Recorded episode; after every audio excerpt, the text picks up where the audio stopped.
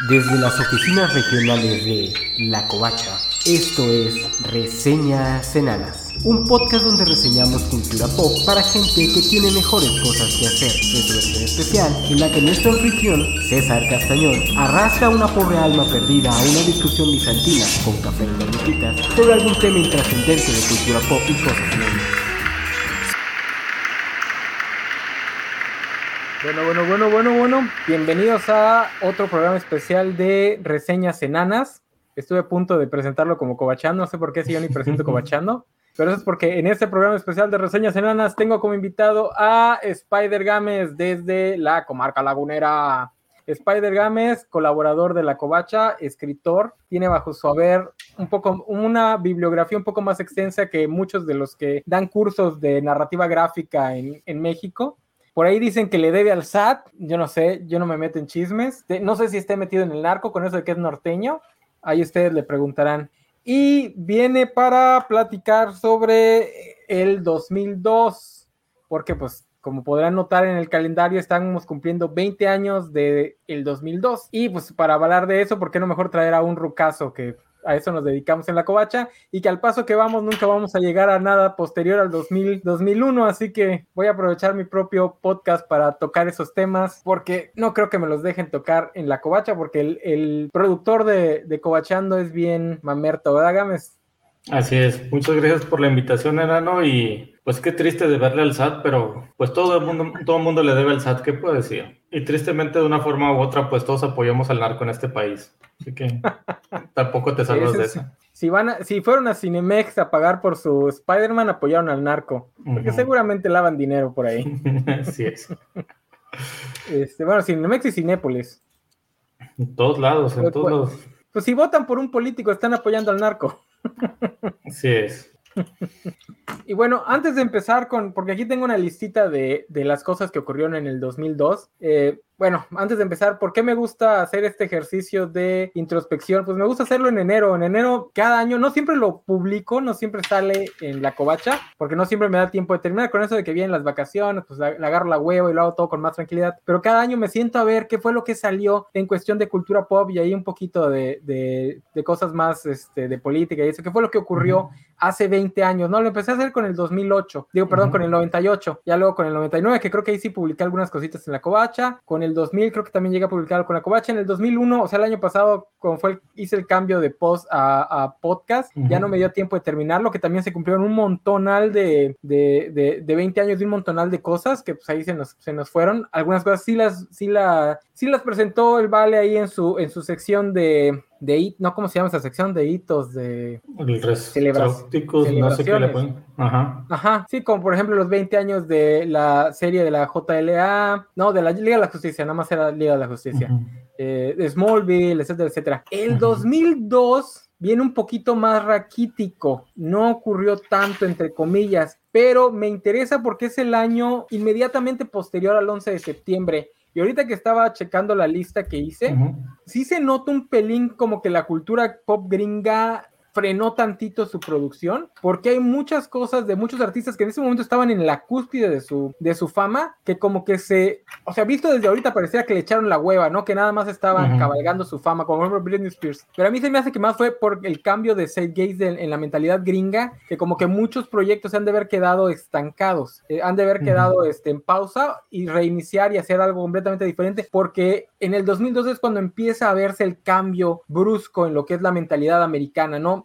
De pasar de, lo que es la pequeña etapa del 98 al 2001, que es la etapa del milenio, que además coincide con las boy bands y con Britney Spears, todos estos chavitos guapos, eh, con una música pop un poco más, este, pues alegre, de fiesta, mirando al futuro, con mucha esperanza, por un lado, ¿no? Por otro lado están los niños enojados, los niños blancos enojados con Limp Bizkit, Korn y todo eso, ¿no? Que están enojados porque viven en, la, viven en el privilegio, pero se enojan por no tener novia y cositas así. Nada de eso va a aparecer aquí en esta lista porque como que todos echaron echaron la hueva, pero digo, más, me parece que más bien hubo como un hiatus porque todo el mundo tuvo que recalcular sus proyectos, ¿no? Porque los que sí sacaron proyectos son proyectos que han pasado desapercibidos. Incluso el más los dos más famosillos de esta lista, que son el, el Eminem Show y el Audio Slave, son dos discos. El Eminem Show sí pegó mucho en su momento, pero que rara vez se habla de él. Y para mí es mucho mejor disco que el anterior. Creo que esa es la cúspide del talento de Eminem. Y se habla muy poco de él, ¿no? Porque pues ya no estaba dentro del 6 gay de esa época. Y el otro es Audio Slave, que sale al final del 2002, pero va a tardar casi un año en agarrar tracción a finales del 2003 con el video de Like Stone.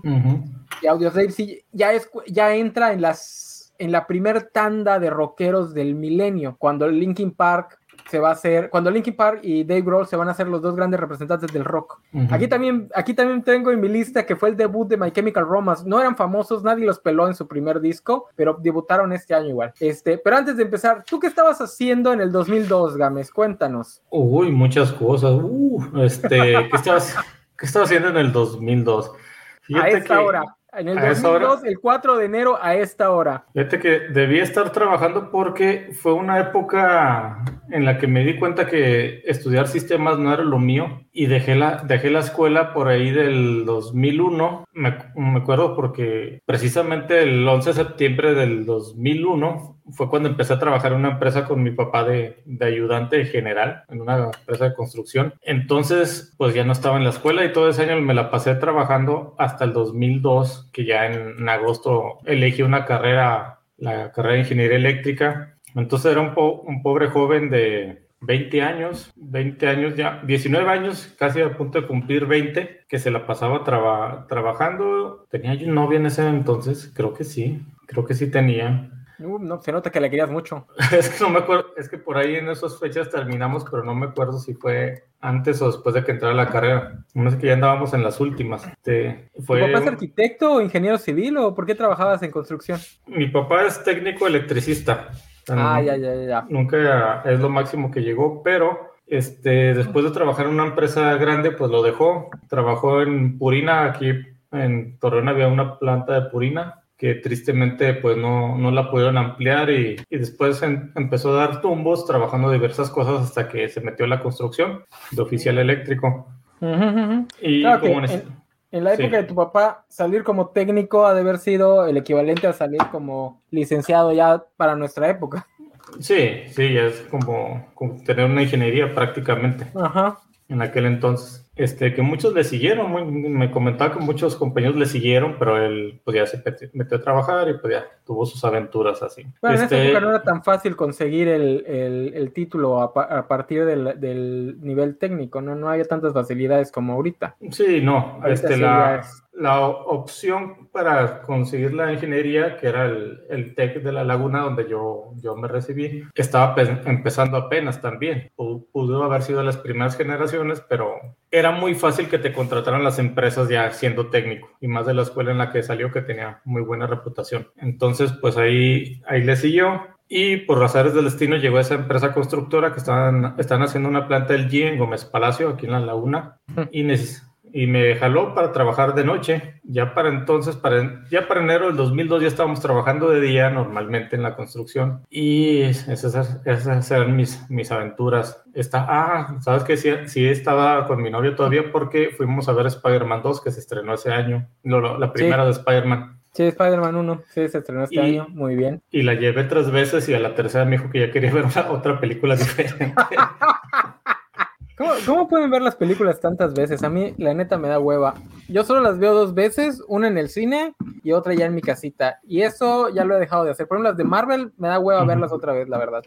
ya a estas alturas del, del juego también estoy así, porque ya me aburro más fácilmente de las cosas. Tiene que ser una película muy buena para que la siga viendo y o que me divierta mucho. Y esa película solo existe una y se llama Dodgeball. Esa es la única película que puedo ver innombrables veces. Es la única que he visto más de 15 veces fácil y no me ha aburrido. Antes cuando tenía cable la pasaban, dejaba lo que estaba haciendo y me ponía a verla así, de plano. Es, pues y, es, la, única película de Ben Stiller que le tolero, aparte de la de de su la odio. No, a mí me encanta. Fíjate que no esperaba nada porque pues odio Ben Stiller, pero la pusieron en mi casa y me puse a verla y me encantó. Soy fan desde entonces. Y pero sí, de hecho, esa película Spider-Man la fue a ver esas veces porque pues era novedad para mí, me encanta el personaje y porque la primera vez que la fuimos a ver a medianoche, pues me tocó en español cuando yo la quería en inglés. Ah, bueno, ahí sí, ahí, sí es este, ahí sí se explica, sí es razonable. Pero bueno, ya que mencionaste la película, vamos a, entrar de lleno al tema para que no crean que los cobachos somos unos ignorantes. Bueno, sí lo somos, pero para hacerles creer que no. Vamos a empezar así rapidito con algunos temas de, eh, de, interés, de, de, cultura política, ¿no?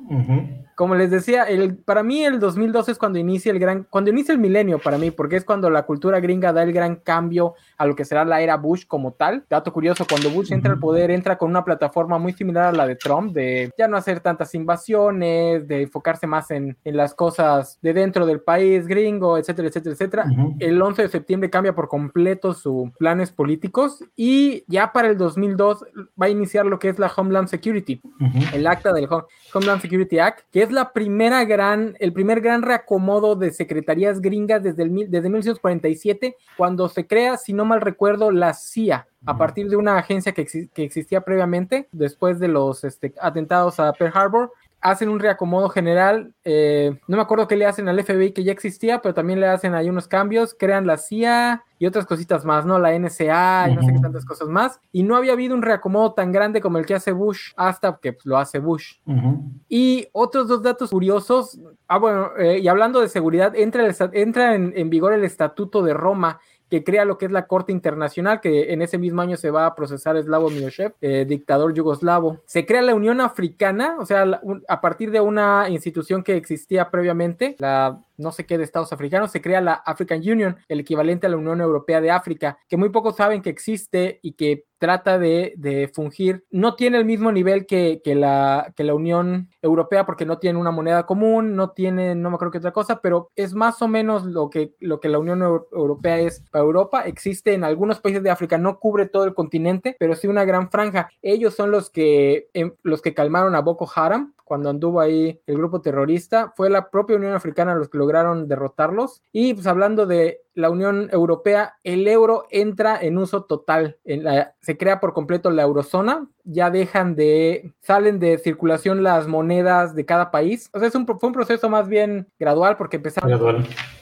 pero ya para el 2002 ya no debía haber ninguna moneda, ya no pesetas, francos y eso ya no debía existir, puro oro. Y dos pequeños este, datos, un pelín mórbidos, que pues los saqué de Wikipedia, así que igual y no son ciertos, porque dicen que este año se creó el mercado de Wuhan, o por lo menos la versión moderna del mercado de Wuhan, el que nos tienen en esta pandemia, y aparece el primer SARS en China, el, primer coronavirus, el primer SARS causado por un coronavirus, el primer eh, síndrome de enfermedad respiratoria aguda causado por un coronavirus que salta de un animal al ser humano. La primer pandemia, para los que se acuerden, si se acuerdan de las noticias de ese año, fue la primer pandemia como tal, la primer pandemia moderna después del SIDA. No me acuerdo. no te acuerdas, yo sí me acuerdo que en su momento sí fue muy, muy, muy. Fue la anterior. Esta tuvo dos secuelas, creo, en Corea y no me acuerdo, y en Japón o en unos países, y después vino la de México. Es por eso que ahorita los conspiranoicos se regodean encontrando notas que ya avisan que iba a haber una pandemia porque desde la pandemia china, desde la pandemia china, la, la, ONU se dio cuenta que lo que podía pasar, ¿no? Por lo que pasó en China fue así como en chiquito, y se dieron cuenta que cuando se globalizara más el mundo, pues la cosa se iba a poner fea, que es pues lo que pasó hace dos años y que los tienen esto. Y en datos menos mórbidos, este año nació Sadie Sink. Quienes no lo ubican así nada más, Sadie Sink es la pelirroja de Stranger Things, que recientemente hizo un video para Taylor Swift besándose con un hombre de 30 años. Nació esa niñita hace 20 años. Bueno, ya no es niñita, ya es legalmente una adulta. Bueno, casi un año más para ser legalmente una adulta en todo el mundo. ¿La Puchi? ¿No lo ubicas? ¿La Puchi de Stranger Things? La, la Skate. Sí, es la, la que le decían Puchi en su, en su inicio.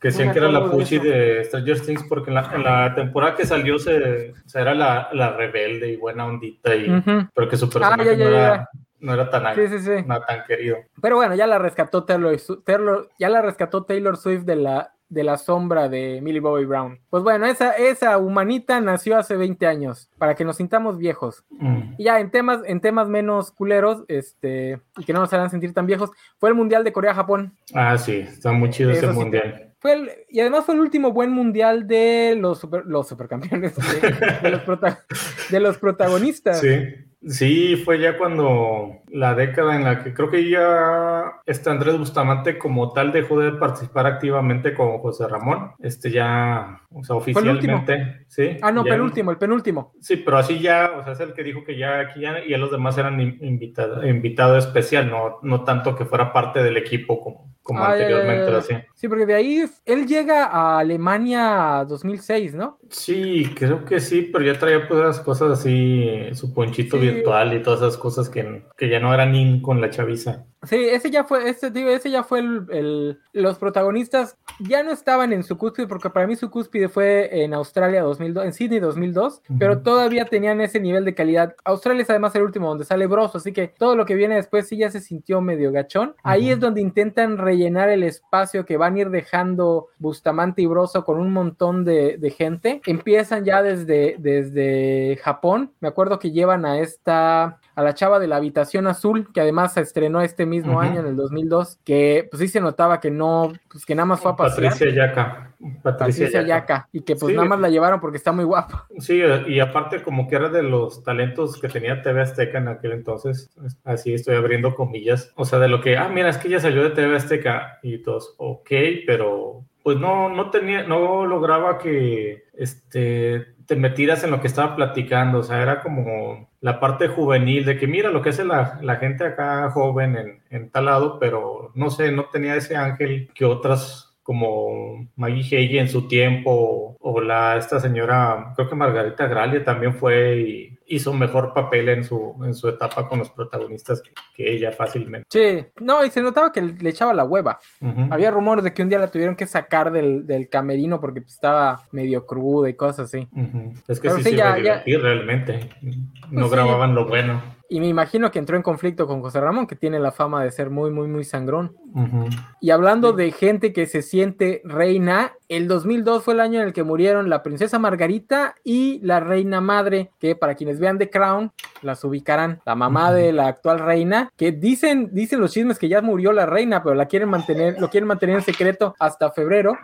Tal vez la tienen momificada ahí en una de las de los sótanos del, del castillo con todo lo demás. Sí, la quieren, lo quieren mantener en secreto, o sea, dice la conspiranoia que lo quieren mantener en secreto porque serían 69 años de reinado, entonces quieren que por lo menos llegue a los 70 para que no sea una cifra tan cochinona. Para terminar con los datos culturales varios, en la parte miscelánea, también murieron ese año Chuck Jones, gran animador americano, que tristemente no es recordado con el respeto que se merece. María Félix igual se petateó ese año. Y Linda Lovelace, que es así la, la gente de nuestra edad lo vi. Bueno, no, es más de la edad de Juanjo. Linda Lovelace, cuya cuya película hizo, si no me, si no la estoy confundiendo, hizo este Amanda Seyfried. Y Sal y John Buscema, el hermano de Sal Buscema, un, un ilustrador de cómics muy muy famoso de la ah, siempre confundo quién es el mayor y quién es el menor, pero si es el mayor fue de la era de de Romita señor, de Cooper señor. Bueno, el hermano menor también entra, pero es más jovencito, es de los últimos de esa de, esa tanda,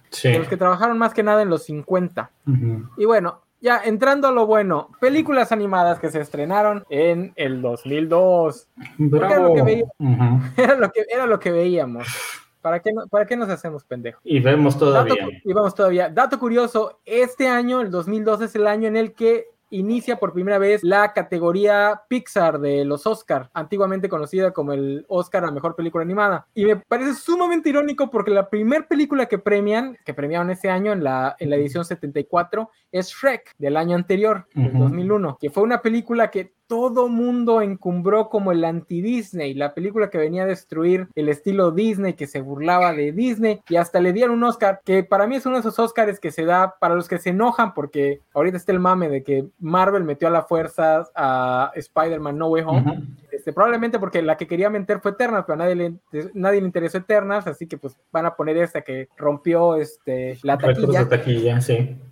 Para los que se quejan de que se den Oscar por esos motivos, pues ahí tienen. El primer Oscar a la categoría Pixar se lo dieron a DreamWorks por ser el anti-Disney, porque la neta Shrek no está tan buena. Yo sé que hay muchos chavitos eh, menores que yo que la idolatran, pero Shrek 1 no está tan buena. La 2 es la que más o menos mejora.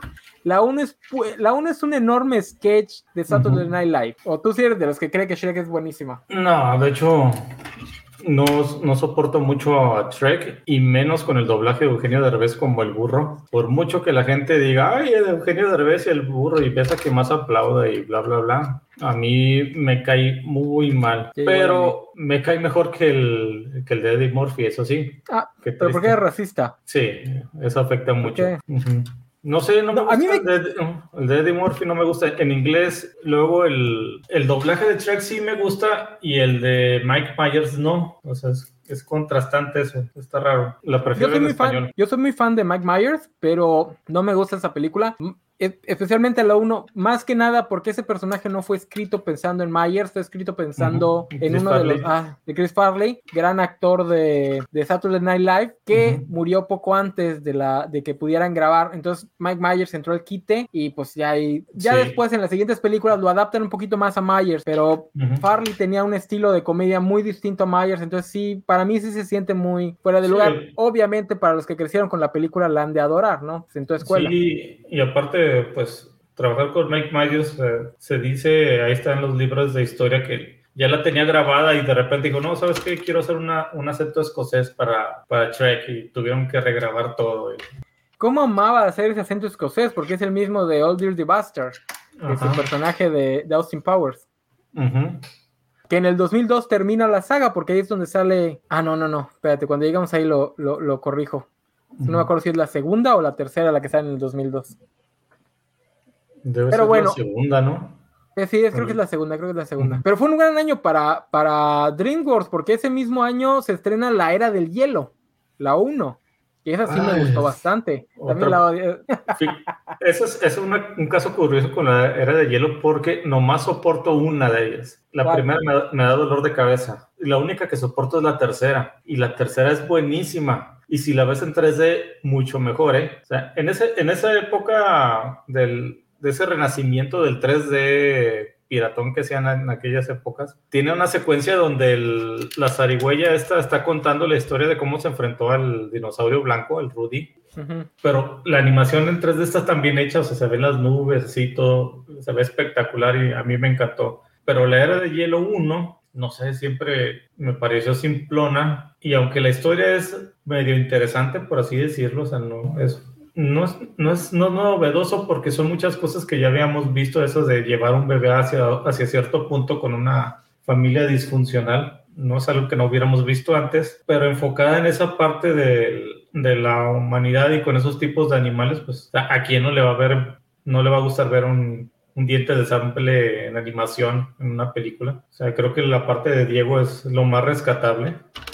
Cómo se, se define su bando después de que lucha contra su misma especie y se encariña con el con Sid y con cómo se llama el mamut Manny no con Manny o sea eso es lo más Diego es lo más rescatable de esa película para mí la verdad. La verdad a mí sí me gustó el muy simplona los chistes y muy simplona la historia pero pues está está cute lo malo es que pues la convirtieron en franquicia, ¿no? Hasta hace, hasta hace poco siguió saliendo, ¿no? Va la, creo que la última es la quinta, es la era de hielo 1 es esa, luego la 2 es la de la de la otra mamut, con que es el Queen Latifa. La tercera es esa de los dinosaurios. La cuarta es la de los piratas, que es con una especie de simio. La quinta creo es la última donde viene el meteorito a acabar con, pues con todos los que estaban ahí. Hasta donde yo sé, creo que es la última. Sí, el, gag de la ardillita lo, lo quemaron hasta que ya no quedó nada. Ajá. Sí, en esa última andan una nave espacial, creo que es lo que la que lo salva a todos prácticamente.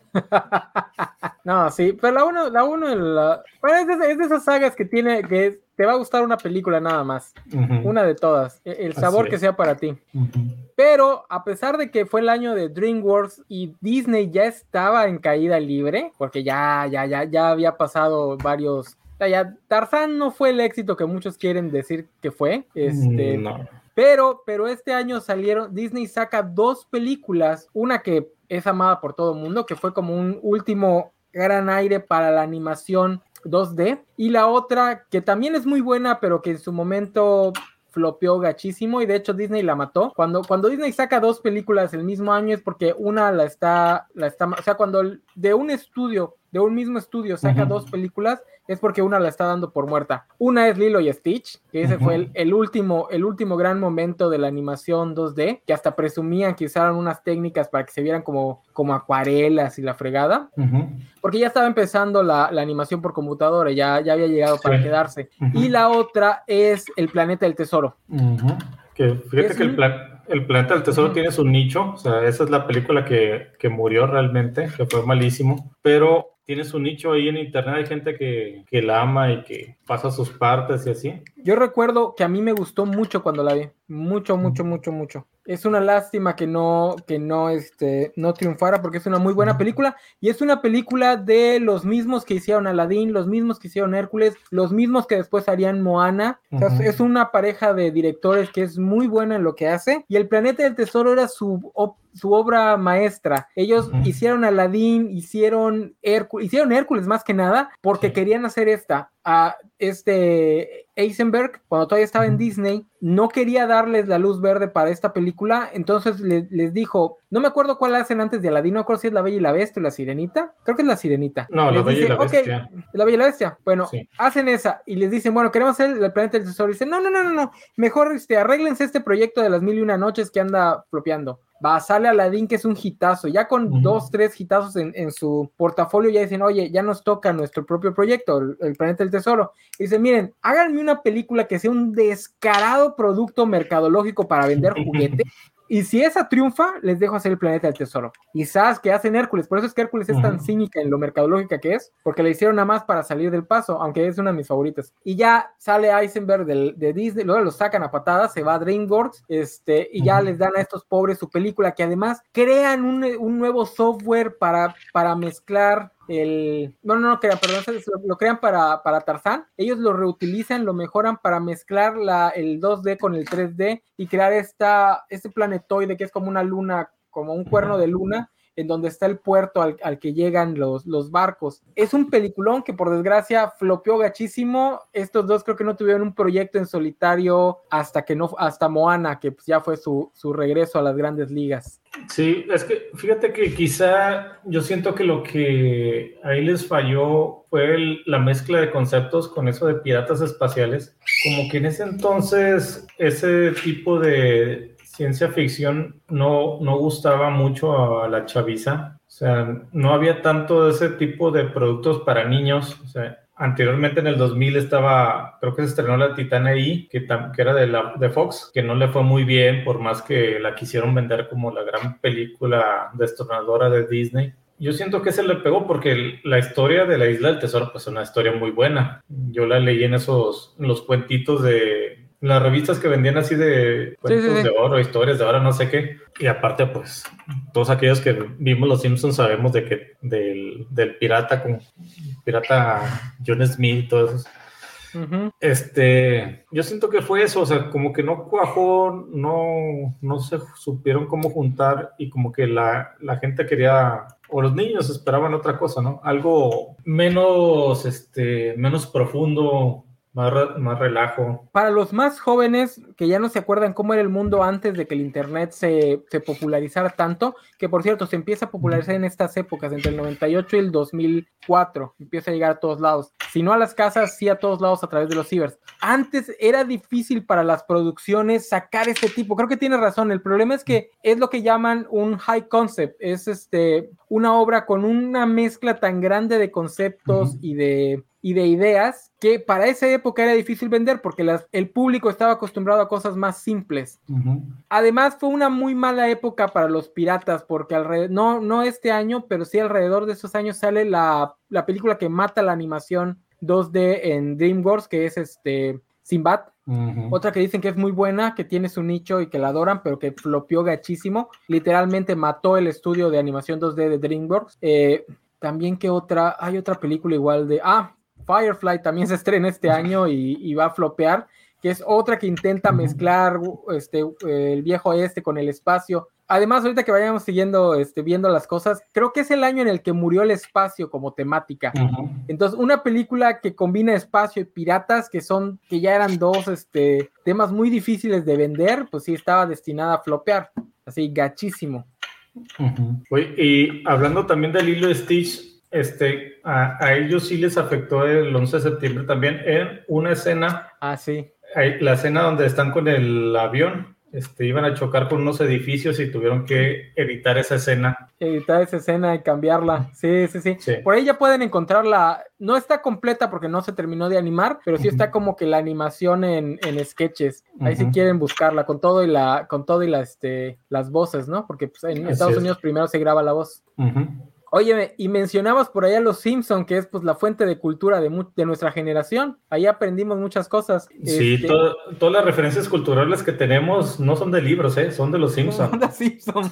Eso nos educó. Antes del, es que antes del internet la única forma de encontrar esas referencias cruzadas era en la cultura pop. O sea, no teníamos una Wikipedia la Wikipedia aparece hasta el 2003. No teníamos una Wikipedia al cual ir, teníamos el Encarta, pero no es lo mismo. Como para ir agarrando estos pequeños datos culturales así esporádicos y esparcidos, ¿no?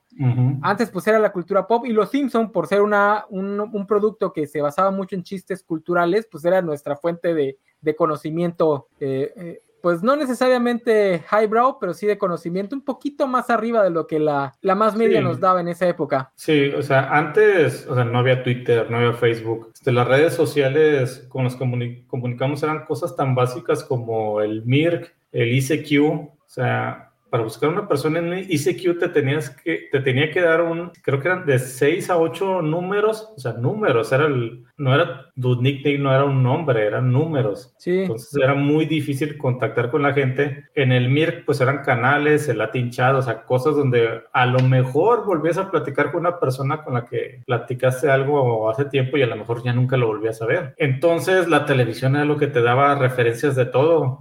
Todo lo que aprendíamos lo, lo aprendíamos literalmente en la esquina y en la televisión.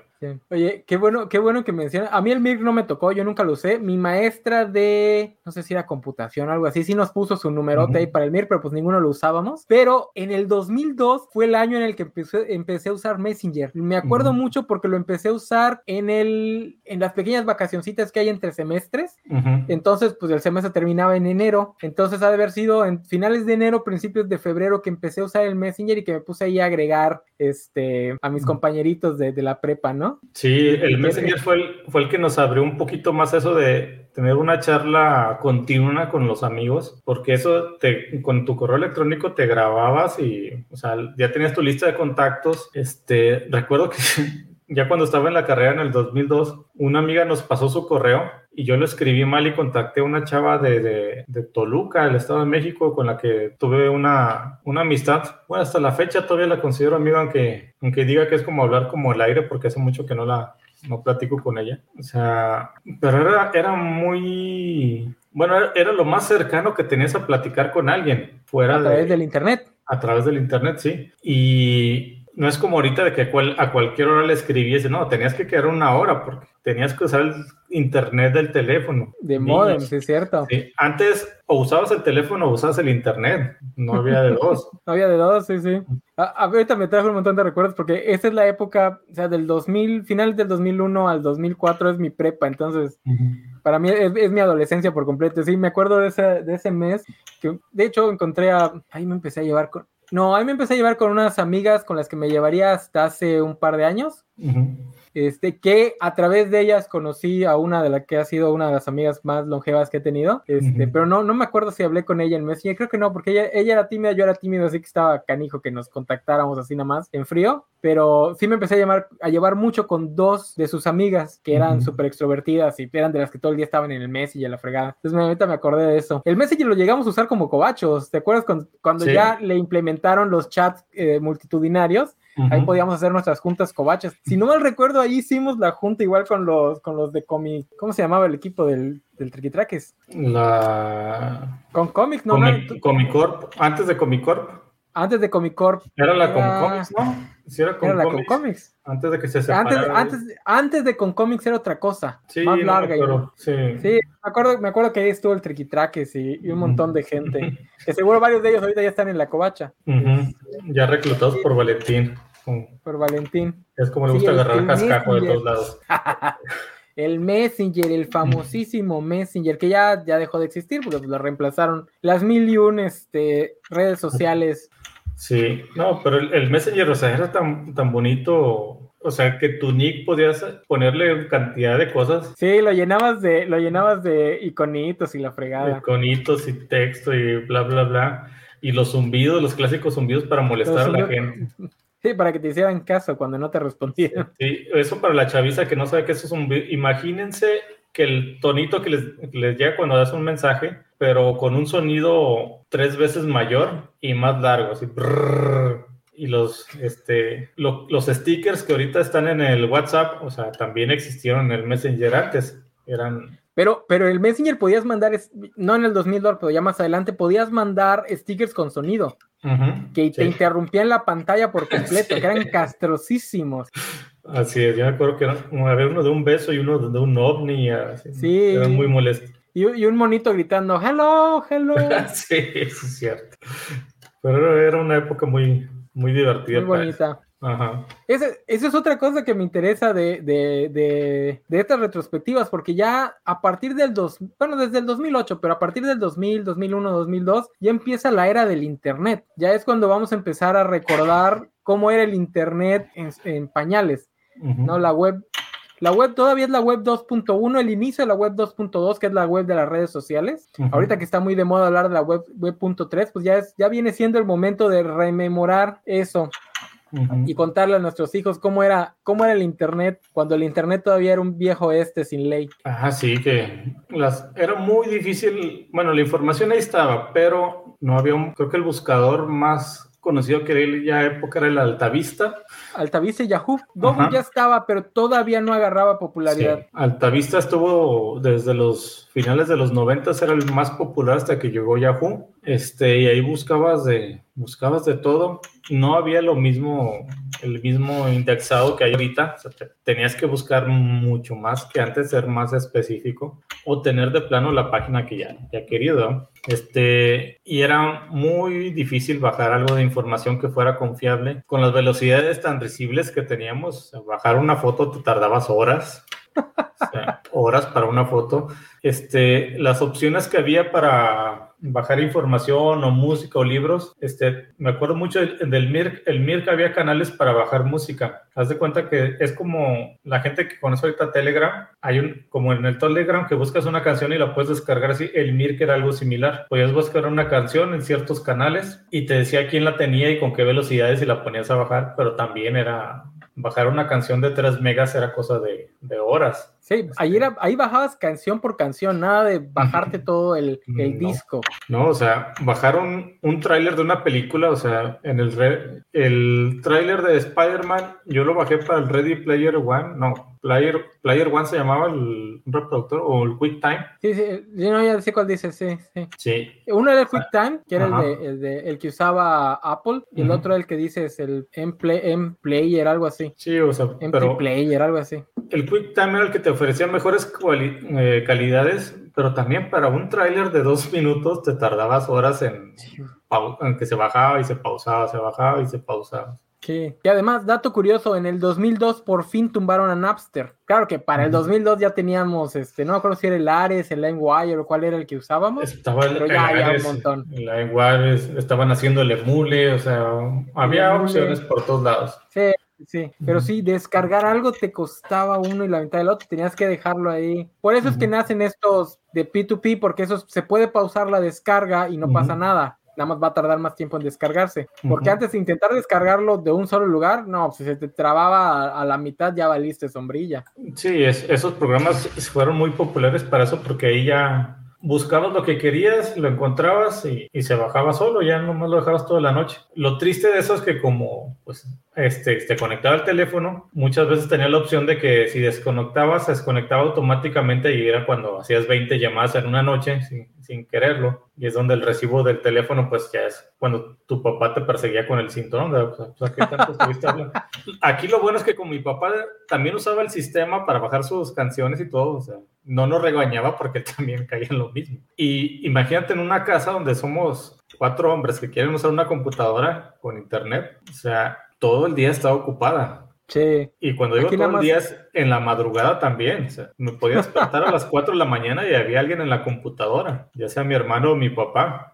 Sí, aunque eso nada más duraría un par de años, porque ya para el 2006 ya el, el Wi-Fi ya estaba, ya estaba de moda y, Telmex ya estaba intentando hacer el, el este, ya estaba intentando hacer el, el, cambio, el cambio total, ¿no? Sí, ya, ya cuando tienes internet en tu casa de, con el cable alámbrico que te dejaba el teléfono aparte, pues ya, ya fue algo que, de hecho fue un, acá en la Laguna Megacable fue de los pioneros en eso junto con Telmex. O tenías Telmex o tenías Megacable. Y con Megacable te ofrecía la tele y aparte el internet y ya te dejabas libre el teléfono. Que entonces fue una, una, opción muy, muy buena, pero pues tristemente Megacable no es una de las empresas que le guste tener muy felices a sus clientes. A mí me salió muy malo, la verdad, el megacable cuando lo contratamos. Y, y, bueno, para los que sean muy jóvenes y no les tocó, han de pensar, qué horrible época, pero pues no, para nosotros en ese momento era así como tecnología de punta, porque veníamos de cosas peores. Sí, sí. o sea, ya y ahorita dice, ah, pues que, ¿y por qué no usaban el teléfono de alguien más? Niños, en ese entonces había un dispositivo para toda la familia. Una línea. Sí, una, línea. Una la línea, o sea, nadie tenía su computadora, era una computadora para toda la ah, familia. además, sí, era la época donde la computadora se veía como un mueble de, casa, o sea, era una por casa. Nada de que todos tuvieran la una, y además era una línea de teléfono, o sea, podías tener más de un teléfono, pero era la misma línea. Solo un riquillo, o sea, los riquillos que sí le podían poner una línea a sus hijos, pues ahí ellos sí podían tener dos, pero los demás teníamos una computadora y una línea de teléfono.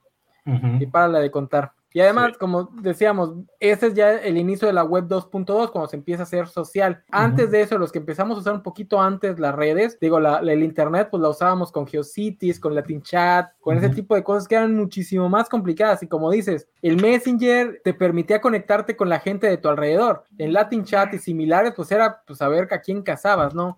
Ah, los foros eran un poquito más, este, más sociales, pero los foros también eran muchísimo más nerds. Eran cuando encontrabas un foro de algún tema de esos temas específicos que te interesaban a ti.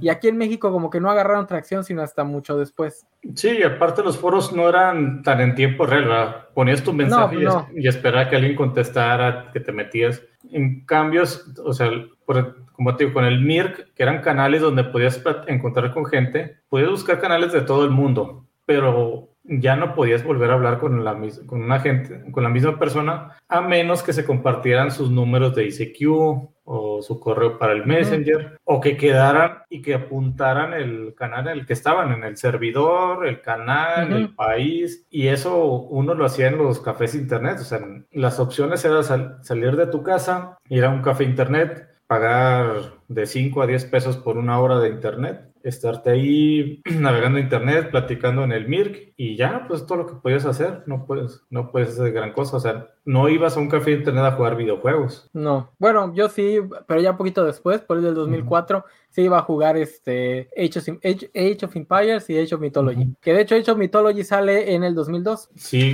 ¿de cuándo es el StarCraft? Creo que el StarCraft es el que empezó... Ha de ser más viejo, pero es el que empezó este tipo de juegos. Sí, sí, fue cuando ya usabas la, la computadora pues prácticamente para jugar y más que nada en línea, jugar en línea, es del 98, sí, por ahí del 2000. Sí, digo que el, el, del 98 en adelante es cuando el internet se comienza a ser ya más popular, ¿no? Que no es nada más cosa de nerdo, sino ya para todo el mundo. Pero el Messenger fue el que jaló a muchísima, aquí en México por lo menos fue el que jaló a muchísima gente al internet. Sí.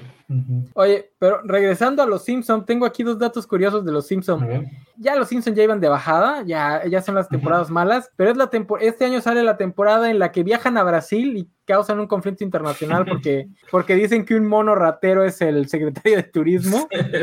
es la temporada en la que sale Stan Lee, que en ese momento Stan Lee le acababa de pagar dinero, digo, Marvel le acababa de pagar dinero a Stan Lee para que no los demandara y no la hiciera de pedo con Spider-Man, que pues como iba a salir la película. Entonces Starly estaba cacheando su, su fama a full.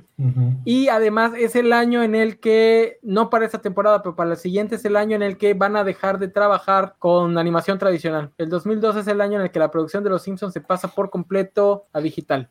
Sí, fue una, una época triste para Los Simpsons. O sea, yo creo que la gente los veíamos ya más que nada por, por inercia. Sí, por costumbre, inercia más que por la calidad de lo que estábamos viendo. Sí. Porque los chistes empezaron a ser malos. No sé si por aquella época salió Padre de Familia. Este... este, este año es el año en el que lo cancelan. La primera cancelación de Padre de Familia, que creo que es en la temporada 2 o 3.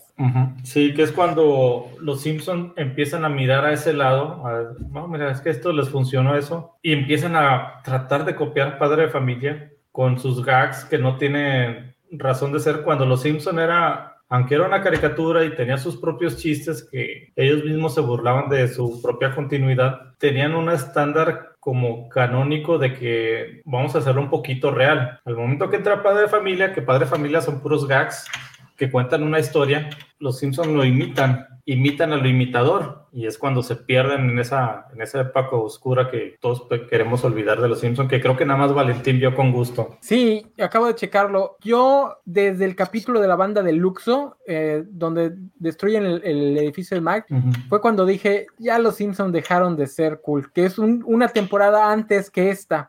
Aquí es donde también ya empiezan a valerse mucho de los cameos. Por eso me acuerdo mucho del cameo de Stan Lee, porque sí se, se a pesar de que yo en ese entonces era muy fan de Stan Lee, sí se sintió mucho como, ah, mire, el, chiste de ese capítulo es que va a salir Stan Lee. Y ninguno de los chistes del capítulo me parecieron graciosos. No, y más así de burlándose el mismo, no, que yo soy Hulk, o sea, yo soy Spider-Man, yo soy esto. Y yo, ok.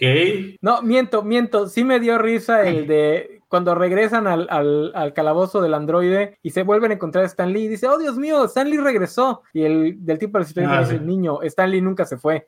sí. Sí, quizás eso fue lo mejor, pero. Pero ya lleva la bajada.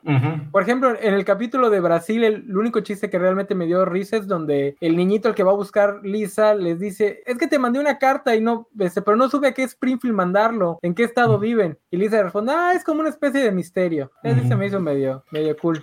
Pero sí, ya, a eso ya nada más los veía Valentín. Solo Valentín lo... seguía viendo religiosamente. Y creo que es cuando, cuando el, el doblaje original estaba tan endiosado, o sea cuando este Humberto Vélez se creía que era Homero Simpson y que podía hacer lo que quisiera en el doblaje. Sí. Y eso, o sea, al principio era divertido porque metía cualquier cosita, o sea, pequeñas cositas, pero ya cuando siente que él es Homero Simpson y mueve todos los diálogos metiendo referencias y tropicalizando el doblaje, es cuando dices, eh, ok, como, doblar, como doblador eres muy bueno, pero como, como comediante no, entonces date cuenta. Fíjate, yo siempre lo odié, en parte es por mi malinchismo, pero en parte también a mí me caía muy gordo. Un par de años después, en el 2004, un tipillo me, me mostró una entrevista bueno, una entrevista, una participación que tuvo la voz del señor Burns en una convención de cosas nerdas de Mérida.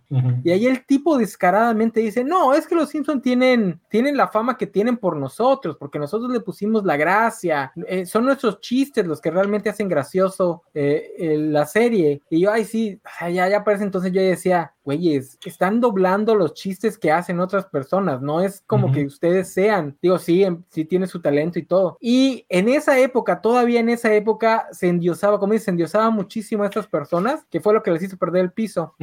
Porque sí, no, se creía así, que no, porque había ese mito de que por el Tata más que nada. El Tata fue el que inició este desmadre. De que ellos eran los que le ponían la gracia, porque si no le metían esos pequeños datos, esos pequeños cambios de guion, nadie se iba a reír porque pues, el, humor gringo no es chistoso y la fregada. El tiempo me ha dado la razón porque ninguna de estas personas pudo transicionar a la economía de YouTube. Si de verdad fueran lo graciosos que ellos decían ser, si de verdad hubieran tenido el talento que ellos pavoneaban tener, hubiesen podido transicionar a la economía de YouTube, mira, facilito eso. Si hubiesen creado su canal de YouTube o su canal de doblajes chistosos o lo que sus podcasts o lo que tú quieras y ninguno pudo hacerlo. Todos siguen dando entrevistas sobre los Simpsons. No sé quién sea el gordito que, que todavía da entrevistas que ya salió a decir que cuando los despidieron no es cierto que fue, que fue un problema de ego, sino que nada más la empresa para la que la trabajaba no renovó el contrato y, y pues les dijeron, ¿sabes qué? Nosotros tenemos que sacar la temporada, no los vamos a estar esperando y fue que contrataron a los otros.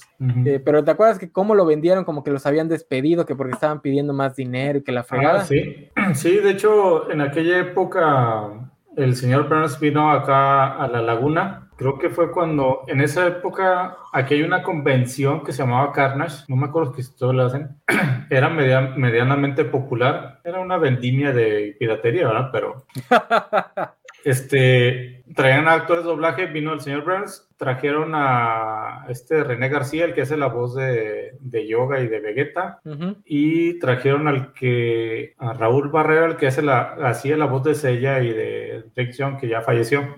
trajeron tres pesados. Este, y el señor Burns así, no, que nosotros, y que era la época donde iban a sacar la película de Los Simpsons. Y él afirmó, afirmó ahí que los habían contratado ya y que ya estaba listo y que ellos iban a doblar la película. Y resulta que no. Este, resulta que no, pero sí se sentía así. O sea, el señor es, es, una gran persona, platicas con él, es muy atenta, te trata muy bien. Este, te le decías que te grabara su, su eh, excelente y te lo graba en el celular, todo. Pero sí, el, el ego los tenía muy, en ese aspecto los tenía muy inflados. O sea, ellos sentían que eran los personajes, cuando no. O sea, yo entiendo que la historia que cuenta Humberto Vélez de que el mismo Matt Groening dijo, sí, sí, tú eres Homero. Yo, ok, o sea, tal vez es lo que él buscaba, pero no quiere decir que tú seas el personaje. Que eso me molestó mucho de él porque incluso en un programa de eso de TV que consiguió mujer, no sé qué, estaban las monas ahí, invitaron a Humberto Vélez, pero él estaba tirado en, el, en un sofá con una playera blanca y un pantalón azul. Y yo dije, que eh, sí sabes que no eres Homero Simpson, ¿verdad? Y tratando de actuar como Homero Simpson y eh, eh, sí, sí, e, e, eran las ventajas de, vivir en la época sin un internet tan, tan expandido, porque eso no lo pueden hacer ahorita. O sea, hacen eso ahorita y les cae la Fox así con todo el peso de, sus abogados. Pero en esa época sí, todo el mundo podía decir que Groening era su super mejor amigo y la fregada, porque también lo hizo este, el güey de Kaboom, también lo llegó a decir que pues, él era el preferido de, de Kaboom y que la fregada, y que nada más él tenía talento y la chingada, de poco era cierto. Pero bueno, también los Simpsons ya iban de picada, nada más que las cosas populares tardan mucho tiempo en morir. Para los que están esperando cuándo va a morir el, MCU, les digo, para el 2002 las películas de Disney ya no eran chidas. Lilo y Stitch fue, Lilo y Stitch junto a las locuras del emperador fue el último, este, la última bocanada de aire, de aire, eh, de aire fresco que tuvo Disney, pero ya estaba bien muerto el Disney, el estudio Disney y la gente no lo aceptó sino hasta por ahí del 2006-2007 con eh, los Robinson y con Chicken Little. Todavía en vacas vaqueras había mucha gente que quería decir, no, no, no, todavía, todavía sirve, todavía sirve. No, Vacas Vaqueras fue el último de animación tradicional que hicieron. Sí, este, y ya. Lo había cambiado el estilo por computadora y tratar de revivirlo con la princesa y el sapo, pero pues no. Pues no, no, pegó. La, la, princesa del sapo sí ya, ya la hizo bajo, bajo John Lasseter, que fue el último intento por, por, hacer animación tradicional, pero ya la animación tradicional ya estaba bien muerta. Porque pues también es, es, es, más trabajo realmente para un producto que se va a consumir con la misma con la misma facilidad y va a ser desechado de la misma forma que un producto por computadora, entonces ¿para qué? No sí, exploten tanto a Y más con el tipo de de industria que lograron con Pixar, de que, ¿sabes qué? Película al año, película al año, película al año. Y después, ¿sabes qué? Dos películas al año. Eso es relativamente desde hace poco, que empezaron con eso de sacar dos películas al año.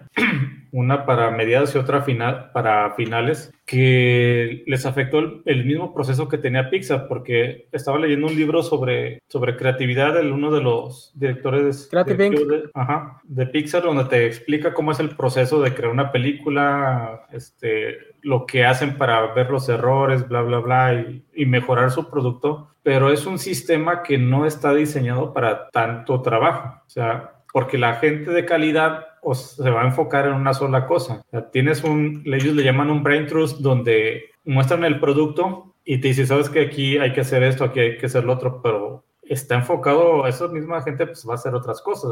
Imagínate para hacer lo complicado que es juntarlos para una película, ahora para dos. Sí, ¿qué es lo que les ha pasado en los últimos años? Que nadie puede decir que han perdido mucha calidad, porque pues, el nivel de calidad de Pixar ya es hasta matemático, ¿no? Ya te van a hacer llorar con una fórmula matemática, pero sí se siente que ya no le echan las ganas que le echaban hace 10 años. No, yo, yo siento que Pixar está evolucionando algo que Disney no quiere. O sea, Pixar ya no está haciendo películas para niños. Pixar está haciendo películas. Está haciendo películas eh, para adultos. Ajá, sí. Soul es una película que toca una temática que solo entiende una persona por lo menos mayor de 35 años. Porque porque como todos, como todo buen creativo, cuando estaban más jóvenes, todo era, no, lucha por tus sueños y dalo todo y lo vas a lograr. Y Soul básicamente es, no, espérate, igual lo puedes dar todo, igual lo puedes lograr y resulta que pues la vida sigue siendo la misma mediocridad de siempre, que es básicamente el mensaje de Soul. O sea, luchar por tus sueños o dedicarte a otra cosa, da igual porque al final el resultado puede ser el mismo, que es un mensaje muy adulto, o sea, solo lo vas a entender si ya tienes más de 30, más de 35, si ya has tenido ciertos traspiés en la vida ese mensaje para un chavito de 20 le sabe parecer hasta castrante, ¿no? Que te diga, no, vas a, aunque termines tocando con tu ídolo, pues la vida va a seguir siendo la misma, porque pues no, no va a cambiar nada por una, por una noche de, de logros. Eso que te dice de, ¿sabes qué? Es que llega un punto en la vida en que te pierdes de las cosas que están a tu alrededor y no las disfrutas, o sea, te enfocas tanto en tu sueño que olvidas todo lo que está alrededor. Yo siento que esa es una parte del mensaje cuando la alma se pone el cuerpo y le dice, es que mira todo lo que está aquí, el sol, la comida, bla, bla, bla. Y son cosas que nos parecen tan cotidianas que las dejamos de lado por andar reenfocados en otras cosas. Y, y sí, o sea, una persona, así como dices, de 18 o 20 años, pues no se va, no se va a preocupar en, en eso, porque es tan cotidiano salir y ver el sol y sentir el calorcito que no lo atesoras hasta que ya estás en un momento de que, pues, ¿cómo le haces? Y ya trataste por 40 años de perseguir tu sueño y no se dio. Y justo cuando parece que la vas a hacer, no la haces. O sea, no, no, cualquier, no cualquiera lo, lo va a entender. Tiene que ser un, un alma algo vieja y algo traqueteada para ver ese tipo de mensajes. Y menos un niño, ¿verdad? Un niño va yo siento que ahorita Pixar está haciendo películas para adultos y cortos para niños. La mayoría de los cortos que hace Pixar y que puedes encontrar en Disney Plus están muy enfocados para niños y, son muy, muy buenos. Miren, para, para nuestros escuchas, para que vean el enorme cambio que ha tenido Pixar, en el 2002 no tuvo película, pero en el 2001 saca Monster Inc. y en el 2003 saca Finding Nemo. Quien haya visto Monsters at Work, no sé si fue porque estaban muy hartos y, y nada más lo sacaron porque Disney se los pidió, o si en verdad tenían ganas de hablar de lo mucho que luchar por tu sueño realmente no vale la pena, porque Monster Wars es depresiva a morir. No sé si sea intencional o nada más se ve así porque ni ganas tenían de, de trabajarla, pero es una historia donde te hablan del conformismo a morir, o sea, decir, ay, ¿sabes qué? Igual y seguir las órdenes del jefe no es algo tan malo, ¿eh? Aunque al final sí, este, sí se vuelve un monstruo un, este, monstruo que hace reír, pero sí, toda la serie es así como que ah, igual, igual y ponerse la camiseta de la empresa no es algo tan malo. Entonces, sí se siente muy, muy cínico, ¿no? Muy, ¿sabes qué? Estamos atrapados en Disney. Como artistas no vamos a poder evolucionar porque Disney nos quiere para el mismo nicho que, que nos, que, nos tenía hace 20 años y nosotros pues ya no somos los mismos artistas de hace 20 años, ¿no? Queremos hablar de otra cosa. y Luca, por ejemplo, ¿qué es lo que yo siento con, con las películas de Pixar? No son malas porque su fórmula está hecha con precisión matemática, no pueden ser malas, pero ya no tienen el alma que tenían. O sea, por eso es que Encanto, por ejemplo, es tan buena, porque es muy, muy diferente a lo que Pixar te entregaría. No, está muy lejos de la fórmula de Pixar. El mensaje es más ad hoc al tiempo, a los tiempos modernos, algo que... no le va a permitir Disney hacer a Pixar. No, y aparte, o sea, Encanto, aunque es una producción para Colombia con colombianos que no se, no se nota mucho en, el, en la voz, que en el doblaje, que yo siento que no entendí eso. Yo no me hubiera quejado si lo hubieran puesto con acento colombiano. Porque no, lo que, pasa, lo que pasa es que es una producción para Colombia que le dieron a, a Lin Manuel Miranda, entonces es más como una producción genérica latina. Ajá, sí. Pero, o sea, uno de los puntos importantes es que si provienes de una familia numerosa, como muchos acá en México, en América Latina, con papá, con padres con muchos hermanos, o sea, que tienes muchos tíos y, así, o sea, la entiendes, o sea, te pega, te, te pega la parte final, o sea, cómo los personajes los asocias con familiares, o sea, ah, mira, mi tía es así, mi tío es así, mi tío, mi tío el marihuano del que nunca hablamos, ahí está. A mí la, parte de la canción de, Nadie habla de Bruno es un destilado de cómo las familias latinoamericanas manejan los temas y las personas incómodas. O sea, esa, no vamos a hablar de eso, no vamos a hablar de él o de ella, vamos a fingir que no existe y no hay ningún problema. Así es. No, sí, sí. Pero bueno, eso no lo podría hacer Pixar porque Pixar tiene una fórmula ya muy, muy, este, metida. Este, Encanto, aunque tiene una protagonista y todo gira en torno a una persona, es una película más coral, ¿no? Donde todo gira en torno a las interacciones entre todos los, protagonistas, algo que la fórmula de Pixar no permite. Que yo creo que ahí es donde, donde, Pixar está sufriendo. Cómo entrar a este nuevo CJ ya lejos del individualismo del que ellos fueron grandes este, avatares, ¿no? Sí, es que. Porque también. Es que la, la, gente de Pixar, la realidad es que los directivos se están poniendo viejos. Sí, ya son muy viejos. De, Pixar eh, son viejos, o sea, están trabajando en esto desde los 60, 70, entonces ya, ya están este, encaminados hacia, un, hacia una forma de hacer las cosas. Y mientras no le den libertad a sus artistas, que se ven que son muy talentosos, la verdad, pero como te digo, ya tienen una idea de hacer cómo hacer las películas y hacia dónde llevarlas y hacerlas así más sentimentales y acá. Mientras que a veces Disney es más de, ¿sabes qué? Es que quiero hacer una película divertida, musical, como, como Disney las ha hecho, ¿no? Cuenta su historia, metes cinco o seis canciones que se le pegan a la gente, que le van a gustar a los niños, y le metimos cosas para la familia. Que Pixar yo creo que hizo eso con Coco y ya no lo ha podido replicar a ese momento. Y fíjate, y fíjate que Encanto comparada con Coco es básicamente Encanto hace mucho mejor lo que Coco intenta hacer. A eso, por eso, a eso me refiero con que Encanto puede tocar estos temas de una mejor manera porque no está construida la fórmula de Pixar.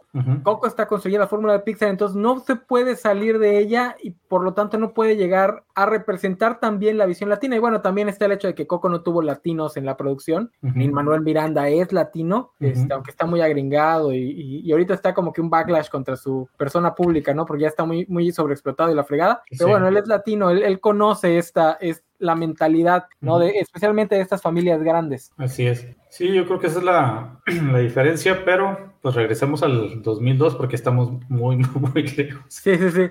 Oye, te voy a, te voy a poner, te voy a decir las, las series de animación que se estrenaron este año y ahí tú me dices si quieres eh, hablar de alguna. Yo sí quiero hablar así rapidito de una, pero bueno. Se estrena Imposible, se estrena ah, Jimmy Neutron, se estrena Mucha Lucha, se estrena Clone High o, la Escuela de Clones. Se escuelan Los Chicos del Barrio y se estrena He-Man. Yo nada más con que Imposible, Jimmy Neutron, Mucha Lucha y Los Chicos del Barrio es la época en la que yo me alejé de la animación americana porque ninguna de esas me gustó. Ese es un tipo de Eres una persona despreciable. Si no te gustó Imposible ni los chicos del barrio.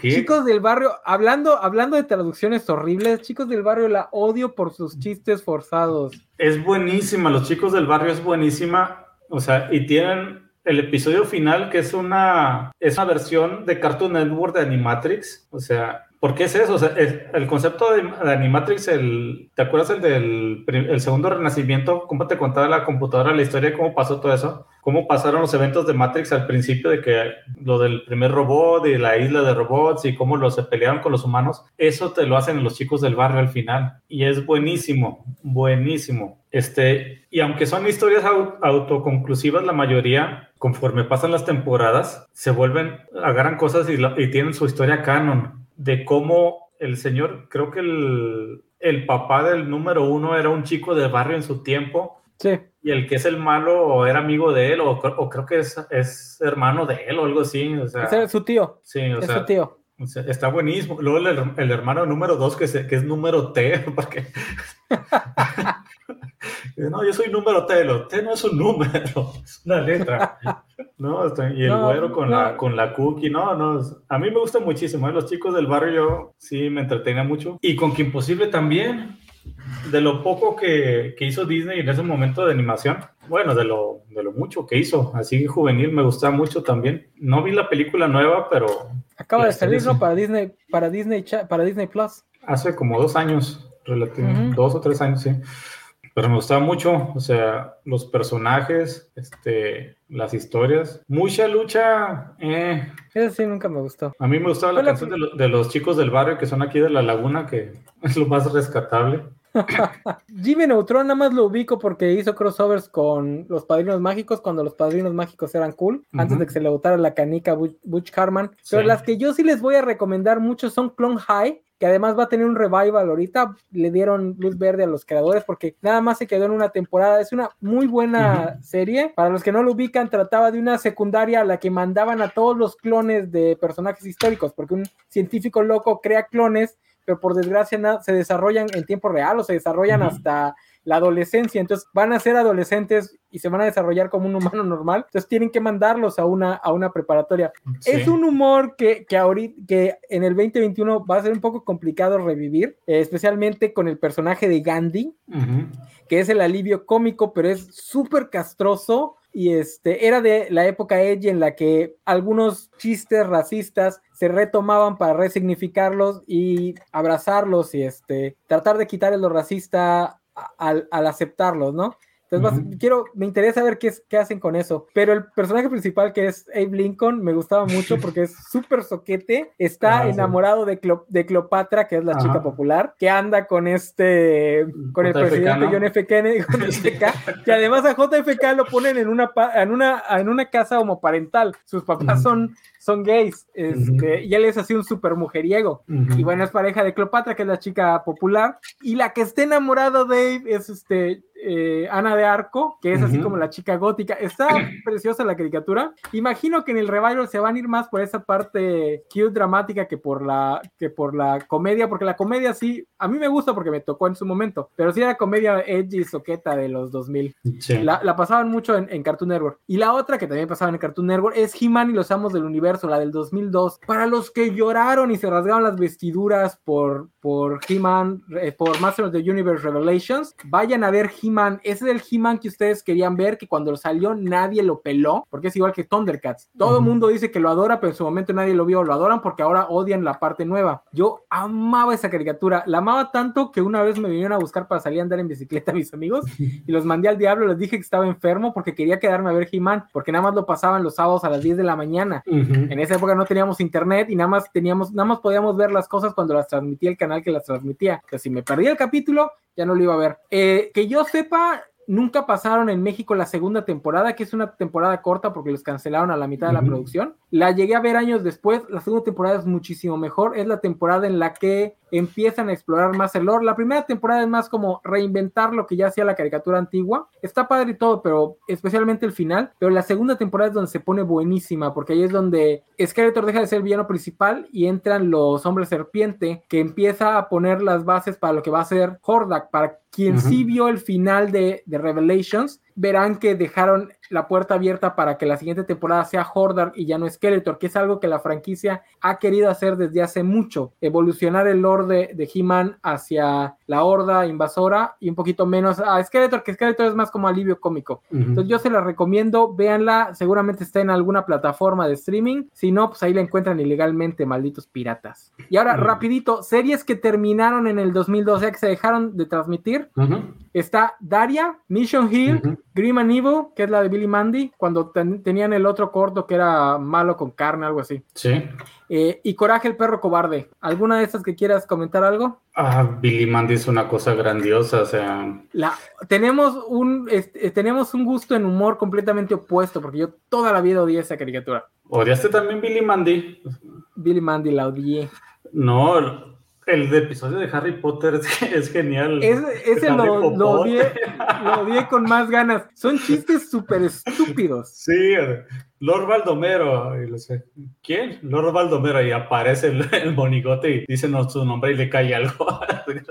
Ahora, dato curioso. Lord Baldomero es el, es el director, ¿no? Es el mismo director de la escuela. Ajá. Ese pequeño plot twist es el mismo que usa Alan Moore en la Liga de los Hombres Extraordinarios este, Century, donde el, el plastiche de Harry Potter termina siendo el mismo director de la escuela de magia. No estoy diciendo que Alan Moore se copió de Billy Mandy, pero estoy diciendo que Alan Moore le copió a Billy Mandy su plot twist. no, Billy Mandy era una cosa grandiosa. Que por cierto, este hasta hace, literalmente hasta hace unos días me cayó el 20 que el otro clip, en el otro clip de este canal, de este programa, el malo, malo con carne, mano con carne es Evil Incarnate. O sea, el mal encarnado. No había caído en, el juego de palabras de ese, de ese villano. Sí, es que todas esas caricaturas que nacieron de. ¿Cómo se llama el programita ese que hicieron? Cartoon Cartoons. Cartoon Cartoons, que de hecho son los últimos. Este, Coraje y Billy Mandy son los últimos de esa tanda de, caricaturas. Ya desde ahí ya no existía el Cartoon Cartoons, que lo van a revivir. Van a revivir el proyecto para nuevos animadores. Sí, porque de ahí nació el asunto ese donde Billy y Mandy juegan con la muerte y por eso por eso lo hacen su esclavo. Ese corto sí me gustó mucho, pero le cambiaron un poquito el tipo de humor cuando la hicieron serie. Eh, sí, pero sí. a mí me gustó, o sea, el, el negrito que ama a Mandy la, ah. la, película que tienen, cuando esta número 3 se vuelve la muerte también. Tomar, en la película, hay una película donde le quitan el poder a puro hueso, la muerte, y número 3 de los chicos del barrio se vuelve la muerte. Ahora ella tiene la guadaña y toda la cosa. No, está buenísimo. Y con el poder del amor, el negrito ese, por su amor a Mandy, salva a todos, algo así, una Sí, er, eran chistes muy, muy estúpidos, la verdad. Yo la que sí les quiero recomendar es Mission Hill. No sé si la llegaste a ver. Mission Hill, a ver, deja busco. Platica en lo que la busco. Para los, para los que no, para los que no la vieron, era la historia de un niño que quiere ir a la universidad, entonces se va a estudiar para el examen de ingreso, se va y se va a vivir ah, con su hermano, que es un egresado de, creo que diseño gráfico, que no encuentra trabajo y está trabajando en una tienda de colchones. Es una serie de Slice of Life. Eh, la comedia es comedia muy sutil, pero está muy, muy bonita. Es una, el choque entre el niño pequeño que es súper nerdo y cree que nada más estudiando va a lograr todo lo que quiere, y el hermano que pues ya se dio cuenta que la escuela nada más es un, que muchas veces nada más es un paso burocrático, está muy padre, es la historia de, de, lo que me gustó mucho es que, y además me gustó mucho porque yo estaba en esa etapa, en ese paso entre la prepa y la universidad cuando, cuando llegó aquí a México, por aquí nos llegó con mucho retraso, ya estaba cancelada cuando nos llegó. Y otra cosa interesante de Mission Hill es que Mission Hill es, no me acuerdo si el pueblito o una zona, una zona del pueblito donde viven. Dicen los que saben que la producción recreó todo el pueblo, que tenían un mapa de todo el pueblo y dónde estaba cada cosa, y que la primera temporada nada más mostraban unas partecitas y que tenían planeadas 10 temporadas pero pues se los cancelaron y valió sombrilla y creo que se desintegró la producción, entonces por eso es que no lo han intentado revivir en esta época donde todo revive, aunque no haya tenido ni un solo fan en su momento. Si la encuentran por ahí, chequenla, está muy muy bonita. Ahora, rápidamente, pasando a cómics, que es el tema más escueto que tengo porque no encontré muchos datos de, de cómics que se publicaron en, ese, en este año. Los datos más interesantes es que inicia el Free Comic Book Day, es el primer cómic, el primer Free Comic Book Day que hay en la historia. Y en el caso de Batman y Superman llegan al número 600. No sé qué tan real sea esto, porque ya ves que luego inflan los, los números para que alcancen esos números. Como por ejemplo el Thor 500 o 600, no me acuerdo, que juntaba creo que 15, 15 series distintas de Thor para conseguir el número. Pero en el caso de Batman, estaban metidos en lo que es Batman Fugitivo de Ed Brubaker antes de que Brubaker se pasara a Marvel. Y cuatro números después de, del 600, en el 604, iniciaría Batman Hush de Jeb Loeb, que es la que va a poner a Jeb Loeb en el, en el Stardom comiquero, que la verdad a mí se me hace un poquito sobrevalorada la historia. No, digo, no está mal escrita porque Loeb no es un mal guionista, pero es una de esas historias que se basa en puro qué giro, qué giro, qué giro, y no tiene mucha coherencia cuando la relees. Es, es sí, es es su presentación de la galería de villanos de Batman, de los más populares. Y ya con el arte de Jim Lee, este, este, que en aquel, en aquel momento, pues el hombre este era cuando tenía, pues un poquito, ajá, más su, más su fama. Este, pero como dices, la historia no es la gran cosa, es una, solo es para mostrar todos los villanos que tiene Batman y ponerlos en algún punto. Y quizás el giro de tuerca más interesante es lo de lo de Red Hood al final, que lo tomaron como ¿Sabes qué? Vamos a, agarrar Ajá, vamos, a, vamos a usar esto y vamos a revivir al Jason Todd, que aprovechando también lo que pasó con el Capitán América, con el Soldado del Invierno después. Son contemporáneos, salieron, esos números salieron juntos. Por eso es que DC quedó mal parada, porque Marvel sí lo hizo, sí revivió a, a Bucky, que era porque decían antes que la muerte en los cómics era una puerta abierta, excepto para Jason Todd, eh, Bucky y el tío Ben. Y ese año sale, no sé si el mismo mes, pero muy, muy cerquita, sale Hush, donde se revela que Red Hood es Jason Todd, y sale El Soldado del Invierno, donde se revela que el Soldado del Invierno es Bucky. Nada más que Marvel sí lo hizo de a de veras, y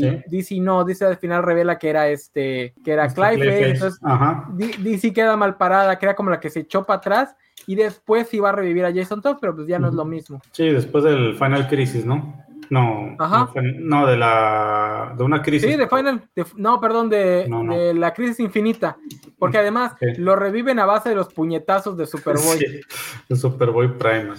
Sí, This shit. Ah, sí. Sí, sí, es shit. Otro dato curioso es que sale un, sale un cómic que me gusta mucho que es Point Blank, que es un cómic de Grifter, escrito por, por este Ed Brubaker. Eh, está muy bueno, es un cómic de, ya saben que Brubaker es muy bueno para los cómics de, de crimen e investigación, nada más que está protagonizado por un superhéroe, por Grifter, que es un miembro de Wild Force. No, Wildcats, Wildcats. Wildcats y, de, y de Pro, de Grand Names, que es un cómic horrible que nadie debería leer, pero bueno, también salió este año.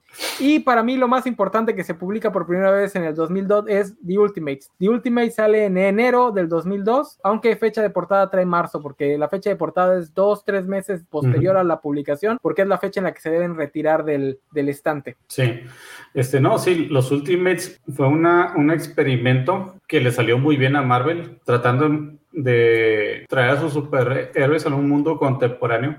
lo que quiere hacer Christopher Nolan con las películas de Batman, pero bien hecho. Esos son los, los Ultimates y que es la base del MCU actualmente, de las películas de, de los Avengers y demás. Niños, si quieren saber dónde viene y a dónde vamos, tienen que leer los Ultimates. Ya, rapidito, porque eso pues lo estoy cubriendo en, en, las, en las reseñas Ultimates. A mí lo que me llama la atención de The Ultimate es que el primer número y probablemente hasta el número 4 se escribieron previos al 911. Entonces el primer número puede que no haya tenido ningún tipo de edición post 911 y aún así cae con los dos pies bien puestos en, el, en la mentalidad de la era Bush post 911. Se me hace súper interesante y ese es uno de los, bueno, no, no sé si atribuírselo a Mark Millar porque yo siento que Joe Quesada y, y Bill Gemas le metieron mucha mano. Grant Morrison da a entender que él también estuvo involucrado en, ese, en esos primeros seis números, en, en, este, ¿cómo se llama ese? El, primer volumen se llama Chico del siglo XXI, creo. Eh, de seguro nomás les llevó las drogas a Mark Millar. Puede ser. Pero bueno, Millar es el que aparece como escritor y Millar siempre presumió en esa época que él escribía viendo las noticias. Entonces, creo que así de pura chiripa le pegó al Six Gates que se venía, que en Estados Unidos se desata con el 11 de septiembre, pero que en Europa ya existía desde la guerra de los Balcanes, los ataques terroristas en Rusia, etcétera, etcétera. Entonces ya cuando los alcanza los gringos, pues Mark Miller cae con los dos pies bien puestos en el Say Gates y sus últimos van a ser, ahorita todo el mundo los odia porque pues se convirtieron en, los últimos se van a convertir en la bandera de la línea Ultimate, que después del 2004 se va a ir empezando a deteriorar y se va a convertir en el lordismo puro, especialmente cuando llegue Jeb Loeb a ella. Entonces los últimos quedan manchados porque además Mark Millar después de salirse de Marvel va a ser pura porquería. Yo no sé cómo la mayoría de la gente lo admira por lo que hizo en Miller World. Miller World es una basura, ni siquiera Kikas es bueno, Kikas echa a perder en el momento en que entra Hit Girl, pero bueno, se va a hacer famoso por eso, por Wanted y por otras cosas que a mí me gustan, pero que son puro jordino puro. Entonces The Ultimates queda manchado por esa historia. Sin embargo, el MCU bebe mucho de The Ultimate. El MCU bebe mucho de la etapa de Bill Gemas y Joe Quesada, porque sin esa etapa, el MCU no podría hacer lo que hace, que es decir, está, acabo de terminar de leer Marvel, la historia jamás contada de, no me acuerdo cómo se llama el, escritor, y ahí dice que la mentalidad de Gemas, que es infame porque se peleaba con los fans y decía que los fans era puro gordo que vivía con sus padres, que es cierto, pero la mentalidad de Bill Gemas en la empresa era, destilen lo más importante del personaje y manden a la basura todo lo demás. Que es la mentalidad del MCU.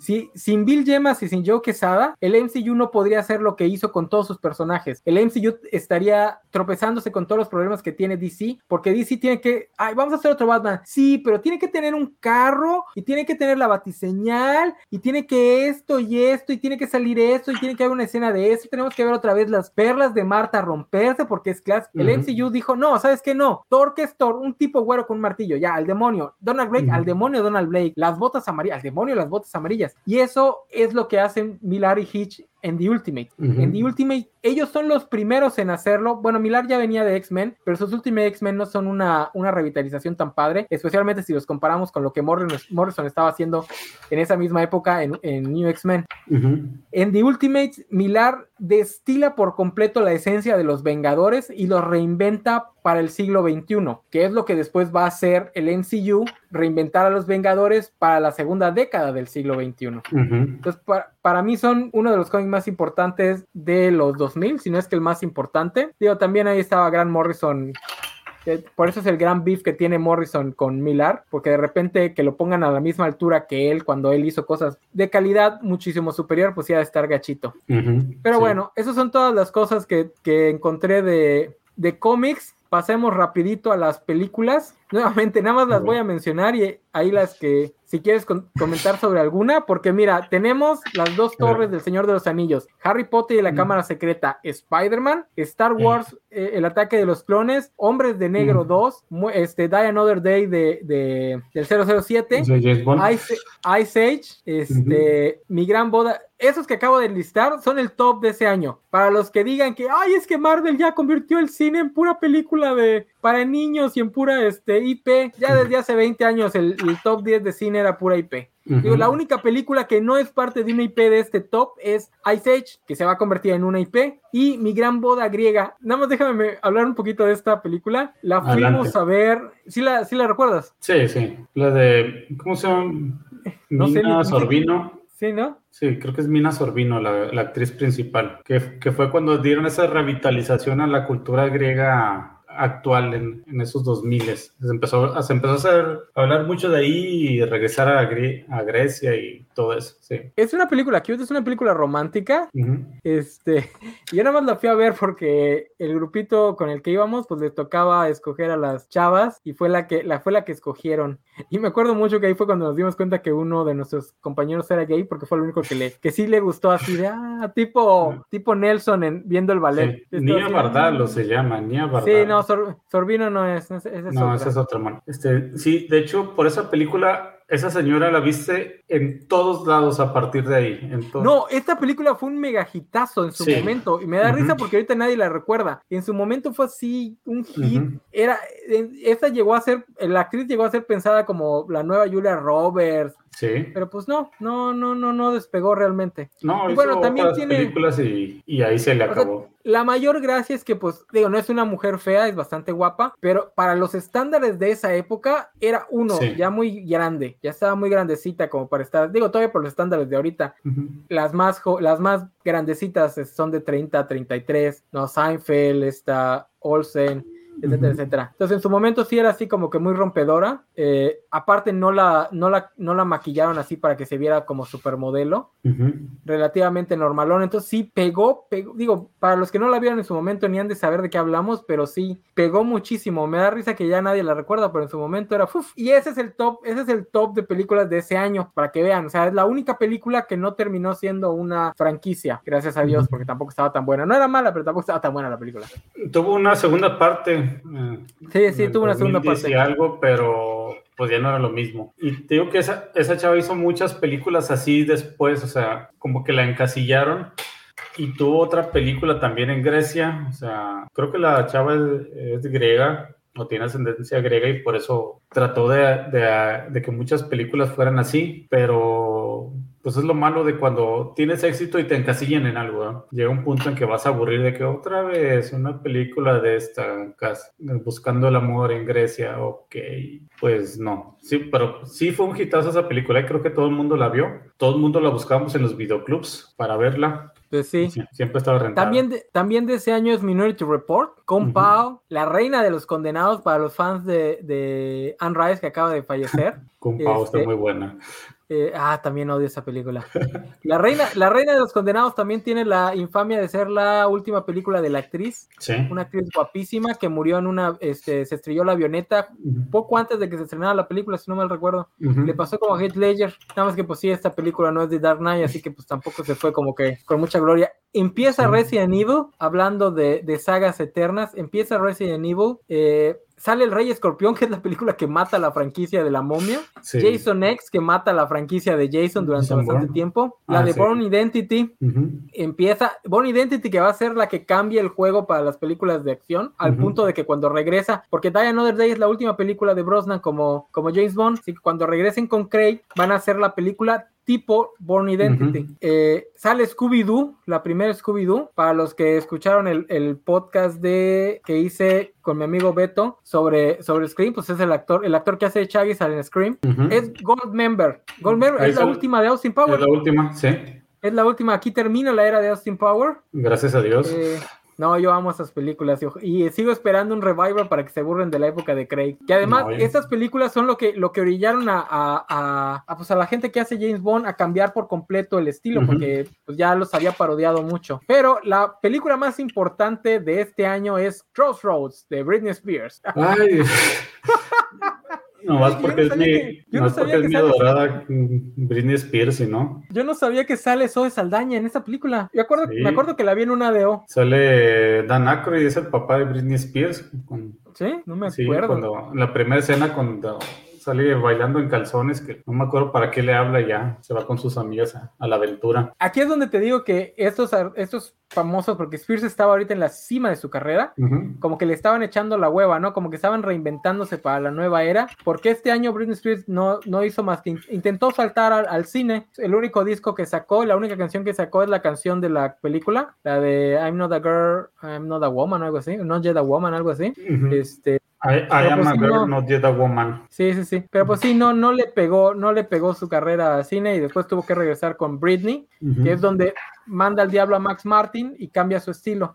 Este año también tenemos Señales, que fue ya la película donde todo el mundo le dijo, ¿sabes qué, Shyamalan? Fíjate que Señales me gustaba mucho cómo iba todo hasta el final. Lo del agua, ¿no? No, deja, deja el agua, o sea, el extraterrestre. Ah, bueno, sí. O sea, eso, oye, estás hablando sobre una película sobre señales, está bien, sobre lo, que vemos y lo que nos indican y bla, bla, bla. Y estás metiendo conceptos de que una familia está paranoica por cosas que no sabes si son reales o no. Eso es excelente. Pero te ponen, ah, es que los extraterrestres eran de verdad. yo, maldita sea. No, y, es el típico extraterrestre que viene desnudo, ¿no? O sea, sí. está muy, estúpido. de, por, de por sí a mí todo el tema de los crop circles se me hace bien estúpido. Y en general los extraterrestres no me gustan como, como fantasía, pero los crop circles de los extraterrestres lo más estúpido. Mm, y hablando de cosas, ajá. Sí me gustan los extraterrestres y ese tipo de películas, por ejemplo, en los noventas que estaba la de Fuego en el Cielo, sobre el chavo este que basado en una historia real, abro comillas y cierro comillas, del que, del que secuestran unos extraterrestres y le meten sondas por todos los orificios que tienen su cuerpo. Me gustó mucho esa película porque te manda, te pone un, desde, desde la ficción, algo relativamente real pero ya esto de el Chalamayan con sus con sus este extraterrestres que no soportan el agua, pues ya, ya, ya no. O sea, desde sexo sentido no ha dado un giro de vuelta decente y pues ahí no, hasta, hasta la de ¿Cómo se llama la de quebrado este? La de, la de Split, hasta la de Split, creo que es el otro, el otro vuelco de trama decente que hace, pero... Y luego lo arruina con Glass. Sí, también que iba el asunto. Y hablando de cosas estúpidas, es el año en el que se estrena Triple X, que es la el gran éxito que tiene este Vin Diesel antes de Fast and Furious. Ah, sí. Vin Diesel, ¿qué? No, no es después de Fast and Furious, la de Triple X. Es antes. No sé, no sé, si es después, de, es después de la primera. Sí, porque es lo que le dan por lo que no pudo hacer la segunda de Fast and Furious. A ver, déjame checo, voy a checar cuándo, salió la primera. Ah, sí, tiene razón. Es del, del año anterior, es del 2001. Eh, entonces, cuando venía, venía cargando su, este, su fama, porque el Triple X en su momento fue un éxito. Ya después de, de Triple X, que se le sube a la cabeza el éxito y empieza a rechazar proyectos para irse a hacer, a tratar de hacer lo de las crónicas de Riddick, es que se va al diablo, tiene que regresar con la cola entre las patas a, a la franquicia de Fast and Furious para pues hacer las 50 películas que ha estado haciendo y pues que ya nos prometió. Sí, que ya está como Vicente Fernández, que mientras la la gente aplaude, él sí va a ser haciendo películas de carros en el espacio. No, ya prometió que la 10 es la última. No, creo, pues. O sea, ya al, nivel de, esas películas, yo no he visto ninguna, ¿eh? No he visto ninguna completa de Fast and Furious. Este, intenté ver la segunda, pero no, no es lo mío. O, bueno, tal vez es la última con Vin Diesel. Eso sí lo creo, porque hasta le estuvo, le estuvo rogando a la roca para que saliera otra vez.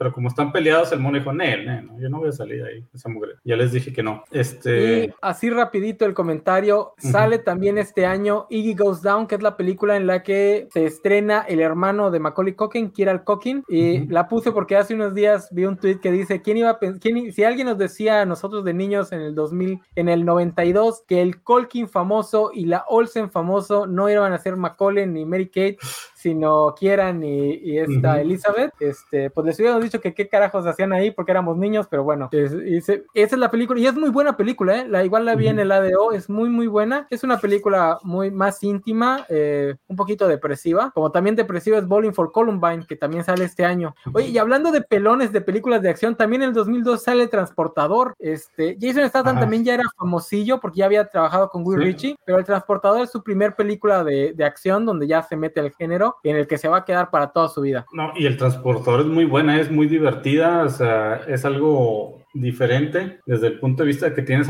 artes marciales, carreras, este, persecuciones en autos, o sea, de ese tipo de acción que hace mucho que no veíamos, no teníamos algo así parecido, creo que desde los noventas, no es que estaba tratando de recordar alguna similar así de los noventas o algo así, pero en los noventas no había alguien así, salvo este Van Damme, pero él no corría tanto con autos. No, no, es que ya es la era de, ya, ya es la nueva era de los hombres de acción. Mm, sí, este sí, esa, esa película El Transportador es muy buena. La dos ya no tanto, la que, la que americanizaron, porque creo que la primera es en Europa, creo que en Francia. De hecho es francés el director, ¿no? Sí.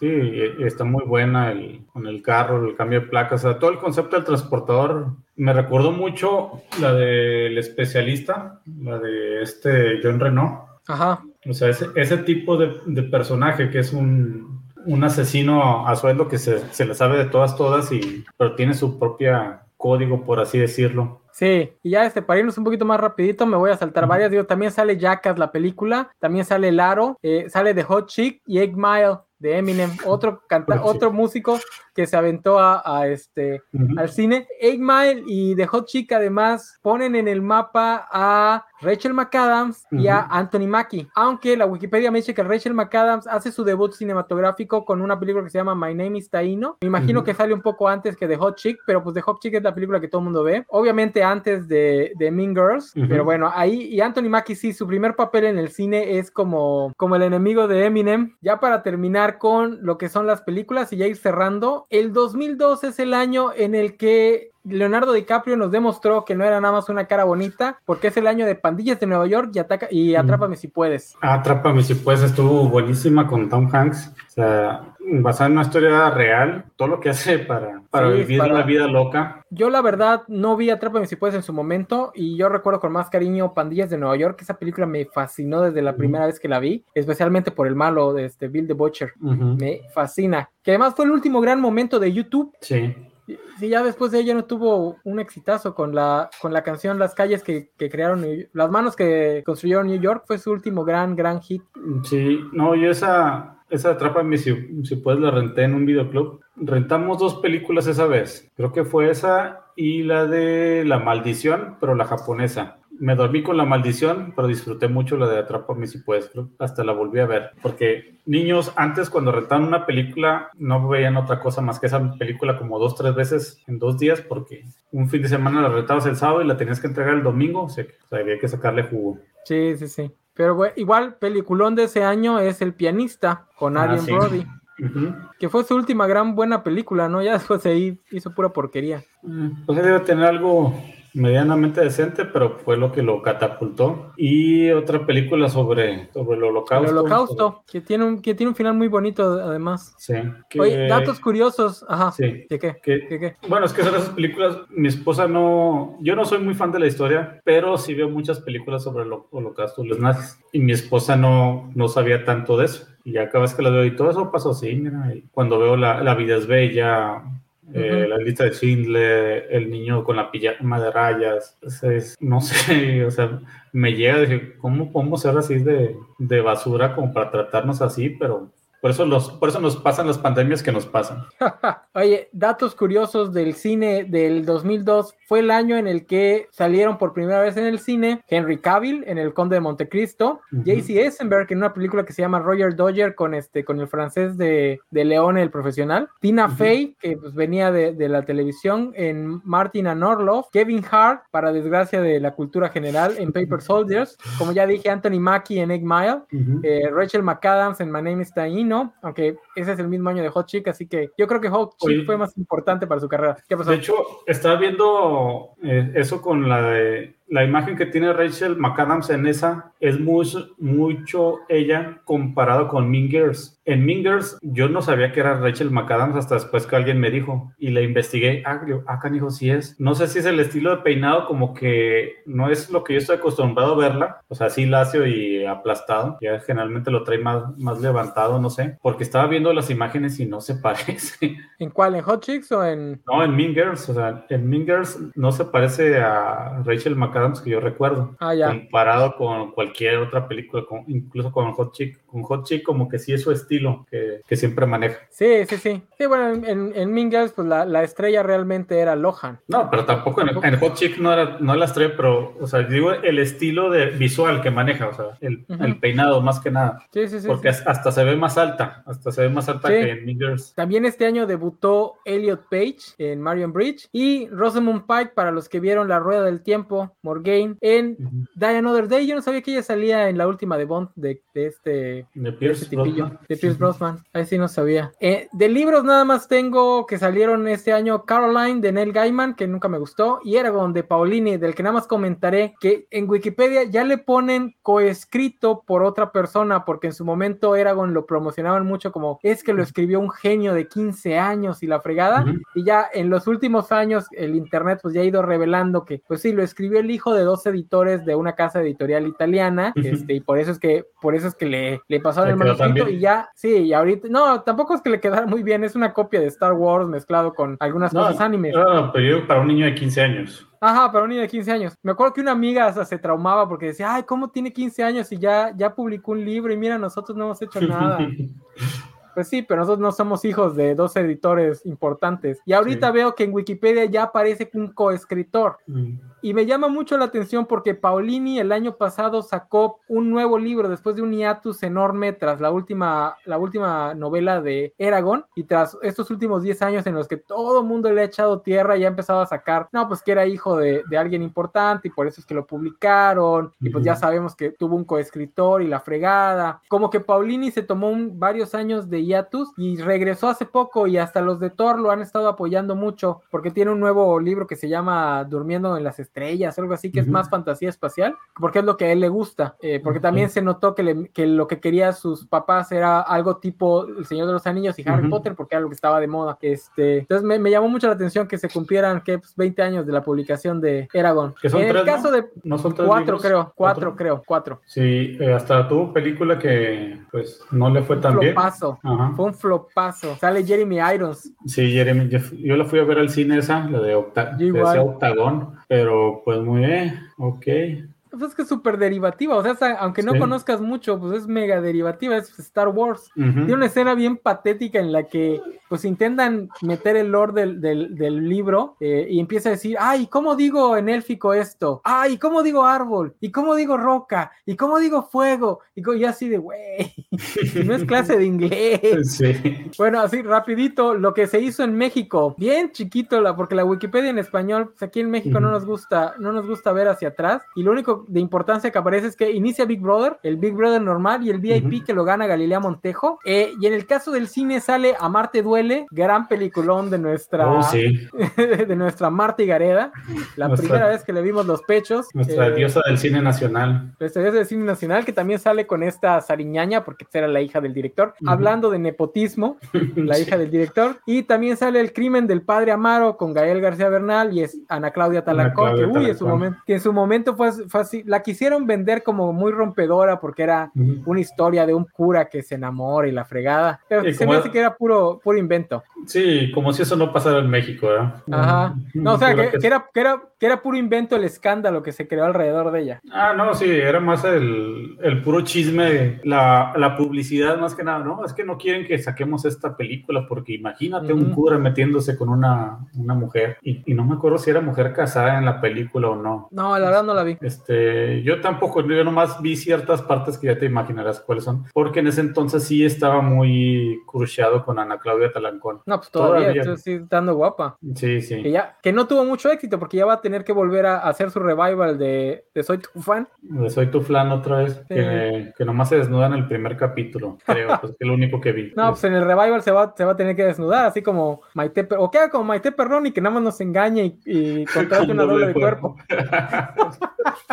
Algún día me encontraré Pigmen y Barry en la calle y le pataré las bolas.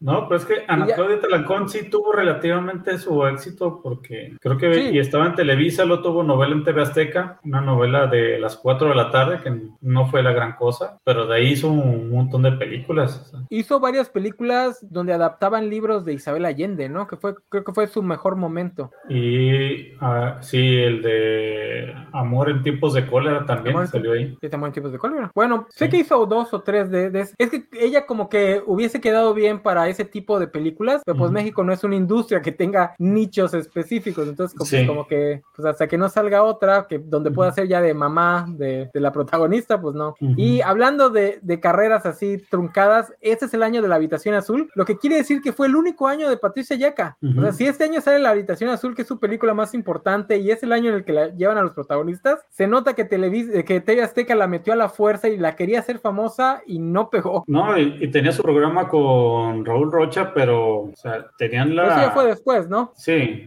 Sí, pero tenían la química de, no sé, una silla y una estufa porque eran completamente diferentes, no, no se hallaban. Es que como que no tiene mucho carisma en pantalla. No, no, no tiene ese ángel que tiene, que tiene otros artistas que te saben platicar y te, te sacan cosas y sí, jiji, jaja. O sea, no, no soy, no sé de quién es familiar como para haber llegado tan lejos. Sí, sí, es muy probable. Y ahí rapidito, para que tampoco nos gane tanto el tiempo, saltemos un poco a la TV gringa. Como ya mencioné, cancelan por primera vez Family Guy. Lo menciono porque me parece súper gracioso que hayan cancelado Family Guy, porque ahorita, en este momento, es una de las series eternas de Fox. El propio McFarlane ha admitido que ya no tiene el más mínimo interés de seguir con la serie, pero la Fox se lo pide y es como que la moneda de cambio, como no le ha funcionado en ningún otro proyecto, pues tiene que regresar y regresar y regresar. Y me da mucha risa porque también Family Guy es de esas series que de las que en TikTok agarran clips para decir esto no se podría hacer hoy. Y dices, güey, McFarlane ya no quiere hacer Family Guy y lo obligan a hacer Family Guy, a pesar de que le han cancelado dos o tres veces. La primera cancelación fue en el 2002. Creo que lo que está haciendo ahorita que más o menos le tiene éxito es esa parodia de Star Trek, ¿no? Que está haciendo. Sí, sí, eso como que sí le, como que sí le pegó. Sí, porque, por ejemplo, yo me gustaba Family Guy, pero nunca lo seguía así de lado, o sea, nunca le seguimiento puntual, porque como es un programa de gags, o sea, en cierto punto te aburren, o sea, si, quiero ver un programa de sketches, pues veo Saturday Night Live o algo de, buena calidad, porque un día en Netflix lo tenían y vi el episodio, creo que el episodio 200, donde este estoy y el perro Brian se quedan encerrados en el banco, en una bóveda. Es lo más grotesco que he visto en, en, una caricatura de ese tipo, porque, o sea, no tienen comida y, no me acuerdo ah. quién, vomita y, el perro se come el vómito y no, mi pañal, y, ¿qué día? No, lo quité y dije, no, no, esto es asqueroso. Fíjate que ayer en Twitter estaba, había una, un mame ahí que me hizo pensar mucho que el problema que está sufriendo la comedia gringa es que, como tú dices, durante muchos años ha sido comedia de gag, de, ah, sin tener, sin que importe mucho darle seguimiento a la historia. Y eso en los tiempos de las redes sociales, pues como que ya no, o sea, ¿para qué te vas a aventar media hora de gags y esos mismos gags, ese mismo nivel de comedia, te lo puedes encontrar en TikTok o en Twitter cuando pues, estés navegando ahí perdiendo el tiempo. Entonces, esto le está afectando mucho a, la, a las producciones y pues obviamente ya nada más quieren mantener al público que ya tienen cautivo, que han de ser viejitos que han de ver la serie cuando prenden la televisión. Sí, de, esos, de esas series que pues son chistes de, oye Lois, ¿te acuerdas cuando me encontré a, a la mamá de Superman y no sé dónde? Y, y de eso te hacen un chiste de cinco minutos cuando pues antes estabas acostumbrado a algo relativamente más inteligente, abro y cierro comillas. Pero también eso es, una serie de, bueno, que ya no sé si ahora con Disney puedan dejar morir por fin, porque eso no creo. Como los, Simpson. No creo, ya ves cómo le están sacando jugo a los Simpsons. Sí, porque también por el otro lado, los que tienen lo mismo, los de Paramount, pues a South Park ya dijeron que no lo van a dejar morir, lo van a, lo van a ordeñar hasta que los creadores mormones se mueran, porque ya anunciaron como 20 películas, 15 años de proyectos más para South Park, cuando es un, es un tipo de humor que ya es de, de muy nicho, ¿no? Sí, sí, ya nada más están trabajando para su público cautivo. Oye, y hablando de, cancelaciones, otras series que fueron canceladas este año fue los X-Files, que terminaron, aunque después los revivirían sin mucha gracia. Por eso te digo que también parece que en este año ya empezaba a morir la, el mame por lo extraterrestre, porque también es el año de Roswell, que también es cancelada, nada más tiene una temporada, que es una serie que en su momento pegó mucho, pero pues no, este, no la, no la retomaron. Ahí, ahí inicia su carrera esta, la chava que después se pasaría al, a Grey's Anatomy, que después tendría muchos problemas en el cine. No me acuerdo su nombre, la güera. Ah, está Catherine, Catherine Hegel. Catherine Hegel. Ahí ella es del interés romántico. Y también es el año, hablando de series que nada más duraron una temporada, de Firefly, de John Doe y de Birds of Prey. Firefly, una serie de culto que muchísima gente ama. A mí nunca me ha gustado, a pesar de que soy fan de, de Whedon. Es creo que la única obra de Whedon que no me ha gustado. John Doe, que es una serie que amé en su momento. Para los que no la, para los que no la recuerdan, era una serie, era un procedural, una serie de que cada capítulo era una investigación. La gracia era que el protagonista lo encontraron en el mar sin memoria, nada más tiene como un tatuaje, un pequeño tatuaje en la mano y tiene la habilidad de tener todo el conocimiento humano en su cabeza. Entonces, ese es, ese es su, su, superpoder. La, el chiste de la serie iba a ser que él es una persona que resucitó. Para los que se quedaron con la duda de cómo iba a terminar, por eso es que lo estaba buscando el proyecto Fénix. Él resucitó y, y, en, el, en el mundo de la serie, cuando tú mueres, lo que viene después te informa todo el conocimiento humano hasta el momento de tu muerte. Entonces, para que pases al siguiente nivel de la existencia, como, o sea, con el nivel que tiene la humanidad, pero él resucita, entonces por eso es que trae todo el conocimiento humano. Por desgracia, nunca, pues la cancelaron y ya no hubo segunda temporada. Ahí es donde inicia eh, su carrera Dominic Purcell, al que después ustedes recordarán por Prison Break y pues si son más jovencitos como el como Headway de el Arrowverse. También este año es el año de The Shield y The Wire, dos grandes series de policías en los dos extremos opuestos. The Shield es el tipo de serie que se va a volver popular después del 11 de septiembre, que es más fascista, más de hablar de, policías que tienen que ser corruptos y ser asesinos para lograr detener a los criminales y de, que está basada en hechos reales, está basada en una en un strike team de Los Ángeles y The Wire, que es una serie que está basada en una investigación periodística de los 80 que trata de ver el crimen como un problema más sistémico. La mejor serie de, que ha creado Estados Unidos. ¿Sí la has visto, no? Sí, sí, fácil. Que por cierto acaba de, acaba de morir el actor que hace de del, tipillo que siempre anda con su escopeta, que no está, que no está este, alineado con ninguna de las pandillas y que todo el mundo le tiene miedo. Que muere muy triste porque lo mata un niñito. Sí, esas que son cinco temporadas nada más, ¿no? Algo así. Cinco, cinco temporadas. Es la serie casi perfecta, pero aunque soy muy fan, yo sí admito que la última temporada saltaron el tiburón, especialmente al regresar a Magnulti, Magnulti a la historia. El final de Magnulti en las temporadas pasadas fue muy bonito que él se jubilara de de, detective y se quedara como patrullero porque él lo que quería era tratar con los jovencitos y que se quedara a vivir feliz con su nueva esposa y la fregada. Fue muy bonito que lo regresaran en la quinta con una trama sobre, sobre que él se inventaba un, un, un asesino serial y todo. Eh, arruinaron un poquito su final. Aunque la historia, de, la, historia de Marlon está genial. Sí, es la, o sea, de las mejores series que puedes ver y aunque han pasado ya 20 años, o sea... 20 años. Sí, sí, que tienes que ver porque tengo que verla otra vez para ver qué tal ha envejecido, pero no creo que haya envejecido tan mal, ¿eh? O sea, está muy bien hecha. Pues yo la vi en el 2013, o sea, ya 10 años después de la primera temporada y digo, hay cositas que sí se nota el tiempo, como por ejemplo, en la primera temporada no usan computadoras, todavía esa máquina todo. Es hasta por ahí de la tercera que empiezan a aparecer computadoras en el precinto. Eh, y es, una, es la serie que pavimentó junto con Roma el futuro éxito de Game of Thrones, porque es una serie coral. Es la primera serie coral de gran éxito, porque no hay un protagonista, a pesar de que venden a, este, a McNulty y a Stringer Bell como los dos protagonistas de cada bando, no hay realmente un protagonista. Es una serie, la segunda temporada, de hecho, cambia el, el roster de protagonistas drásticamente en la tercera regresan un poquito a, las bases, pero esto va a ser lo que después les permita a HBO darle luz verde a algo como, como Game of Thrones, que tampoco va a tener protagonista, por el que el chiste de que va a morir el, actor principal en la primera temporada. Así es. y la que mencionaste de Birds of Prey, que fue un intento de emular el, el éxito de Smallville, este, pero con las protagonistas que era la hija con Huntress, era la, hija de, de Batman, y de Catwoman, este, con Oráculo, Bárbara, Bárbara Gordon. Y, esta Dina, la, Dina Lance, ajá, Dina Lance Blanca, que se enfrentaban a la doctora, ahí se llama Harleen Quinzel, Ajá. Sí, que era la, la psicóloga de, este, de Arkham y que estaba planeando su plan malévolo para conquistar Ciudad Gótica. ¿Cómo era mala esa serie?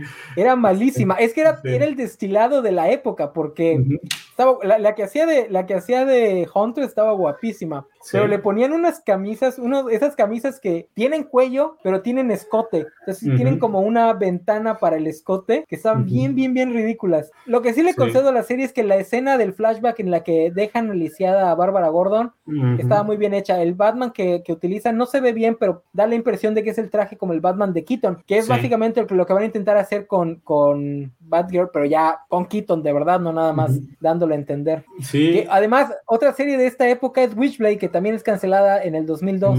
No sé si la llegaste a ver. Sí, pero Witchblade, o sea, curiosamente, yo cuando la vi, porque tenían ligeras nociones del cómic, dije, ¿cómo van a hacer eso en una serie? Pero estaba relativamente bien lograda. La serie estaba, eh, no era mala, era también un procedimental donde pues la protagonista era una detective, muy parecido al cómic, pero pues no agarraron, no, lo opuesto a, lo opuesto a Birds of Prey, no agarraron a una actriz jovencita para que saliera mostrando piel, agarró una actriz más consagrada y por eso es que esa serie duró un poquito más, duró dos o tres temporadas. Sí, sí relativamente tuvo relativamente éxito porque no la cancelaron a la primera temporada. No. Aunque el uniforme de la mona está como Witsple, que era una armadura así con una espada así más tipo medieval, dorada. Sí. Se, me hacía ridículo, pero pues las historias eran buenas y estaba entretenida la serie. Sí, que, que, todavía, que además eh, tenía que todavía venía cabalgando el estilo de finales de los 90 de esta mezcla de fantasía urbana y, detectives, ¿no? Como Brimstone, este, y otras series similares. Así es. Este, sí, pues le fue muy bien. Contrario a Birds of Prey, que me acuerdo del capítulo final, que pelean contra esta mona, que no sé cómo hacen que Bárbara Gordon recupere la movilidad de las piernas y ella es la que se, se enfrenta a Harley Quinn pero creo que sin traje de Batgirl, así, en, creo que en la Torre del Reloj, donde, tenían su, base de operaciones. Eh, sí, Oye, y otra serie que también se canceló este año, eh, en el 2002, es Dark Angel, ¿sí te acuerdas de ella? Ah, sí, la de esta Jessica Alba. Jessica Alba, que además fue producida por James Cameron, que nada más tuvo dos temporadas, pero que puso a Jessica Alba en el mapa. Aunque bueno, creo que los, niños de ahora ya no la conocen, porque ya tiene años con su empresa de, cosas para bebés. Sí, que estaba relativamente bueno, o sea, la historia futurista de creo que era una repartidora o algo así, tenía poderes. Sí. pero eran poderes así como animales, ¿no? Algo así. O estaba genéticamente alterado, no me acuerdo. Sí, sí, estaba genéticamente alterada, era como que se escapó de una de un laboratorio que creaba como super soldados. Sí. Y ya este, para terminar con las series y pasar ya rapidito al final, que es la música, nada más voy a comentar que este año se estrena una serie que nadie recordará porque no fue muy importante, Eight Simple Rules of Dating My Teenage, eh, Teenage Daughter, que el chiste de esta serie es que aparece Kate Seagal. ¿Qué pasó? Buenísima, ese no. ¿Ah, sí te gustaba? sí. Ah, ok, Kate, Seagal, Kate Seagal. Seagal. Kalei Cuoco. Kalei Cuoco ahí empezó. Mm. ¿O fue su primer papel de sí, grande? Fue su primer protagónico así importante. Y el señor este, ay, ¿cómo se llama? Que él era, sí, ya sé que, sí, pero no me acuerdo su nombre. Él era el, el principal. Sí, él era el principal. Era, era, la carta fuerte porque. Era la carta esta, fuerte. La esposa que venía de Married with Children, pues era el único que había tenido. Pero él había tenido las películas de Mi Pobre Angelito, había tenido la serie de Tris Company con esta Susan Somers y no me acuerdo más, pero sea, ah, la, la, la, teleserie de eso, él es el, el gordito también, de adulto. Mm. O sea, el, el, mono era el, él era el, la carta fuerte de la serie y la serie me gusta mucho, está muy, Pero muy, se, divertida. se va a morir, se va a morir de un paro que va con una producción y la uh -huh. serie va a continuar y ahí es cuando Siegel y Cuco agarran más protagonismo uh -huh. y creo que ahí es cuando invitan a este Ed O'Neill a un capítulo especial en el que va a ser de un ex amante o exnovio de uh -huh. Siegel haciendo un guiño enorme a Married Sí. Children. Sí, o sea, tristemente pasó esa tragedia porque la serie iba para arriba, ¿eh? Iba para arriba, se estaba volviendo muy popular. O sea, en México estaba en el prime time de Sony, te lo daban, no me acuerdo si los, creo que los jueves a las 8 de, de la noche, 8 o 9 de la noche. O sea, tenía su horario de prime time. La gente le estaba gustando mucho la historia porque trataba sobre el papá, que cómo criaba a, su, a sus hijas y al hijo uh -huh. que tenía y la, la mamá que era enfermera. Pasa la tragedia, se muere este actor en la vida real tienen que matar a su personaje también de, de, algo imprevisto y su hogar lo ocupa el papá de la actriz, bueno, el personaje, el personaje es el papá de la actriz, que es el abuelo, se va a vivir con ellos, pero pues ya no es lo mismo que hay de sí. popularidad, porque como que él sí era parte importante de la serie, no tanto por su nivel actual. Sí. Si no mal recuerdo, la serie se basaba más en el conflicto cultural entre el papá y la uh -huh. hija, que pues ya eran los 2000, ya, ya, había, sí. ya estaba cambiando la mentalidad. Entonces, sí, sí, eso sí me acuerdo. Pues sí, buena serie. Y uh, rapidito, rapidito, otras dos series que también son la primera aparición de actrices que van a ser famosas. Wolf Lake, que nada más tiene una temporada, no me acuerdo, creo que esta empieza en el 2001, pero la serie, la primera temporada termina en el 2002 y ya es cancelada, que es una serie con Diamond Lewis, el de la Bamba, es que uh -huh. intentó ser como, como, como Twin Peaks, pero con hombres lobo, malísima, pero pues es de hombres uh -huh. lobo, así que me la aventé.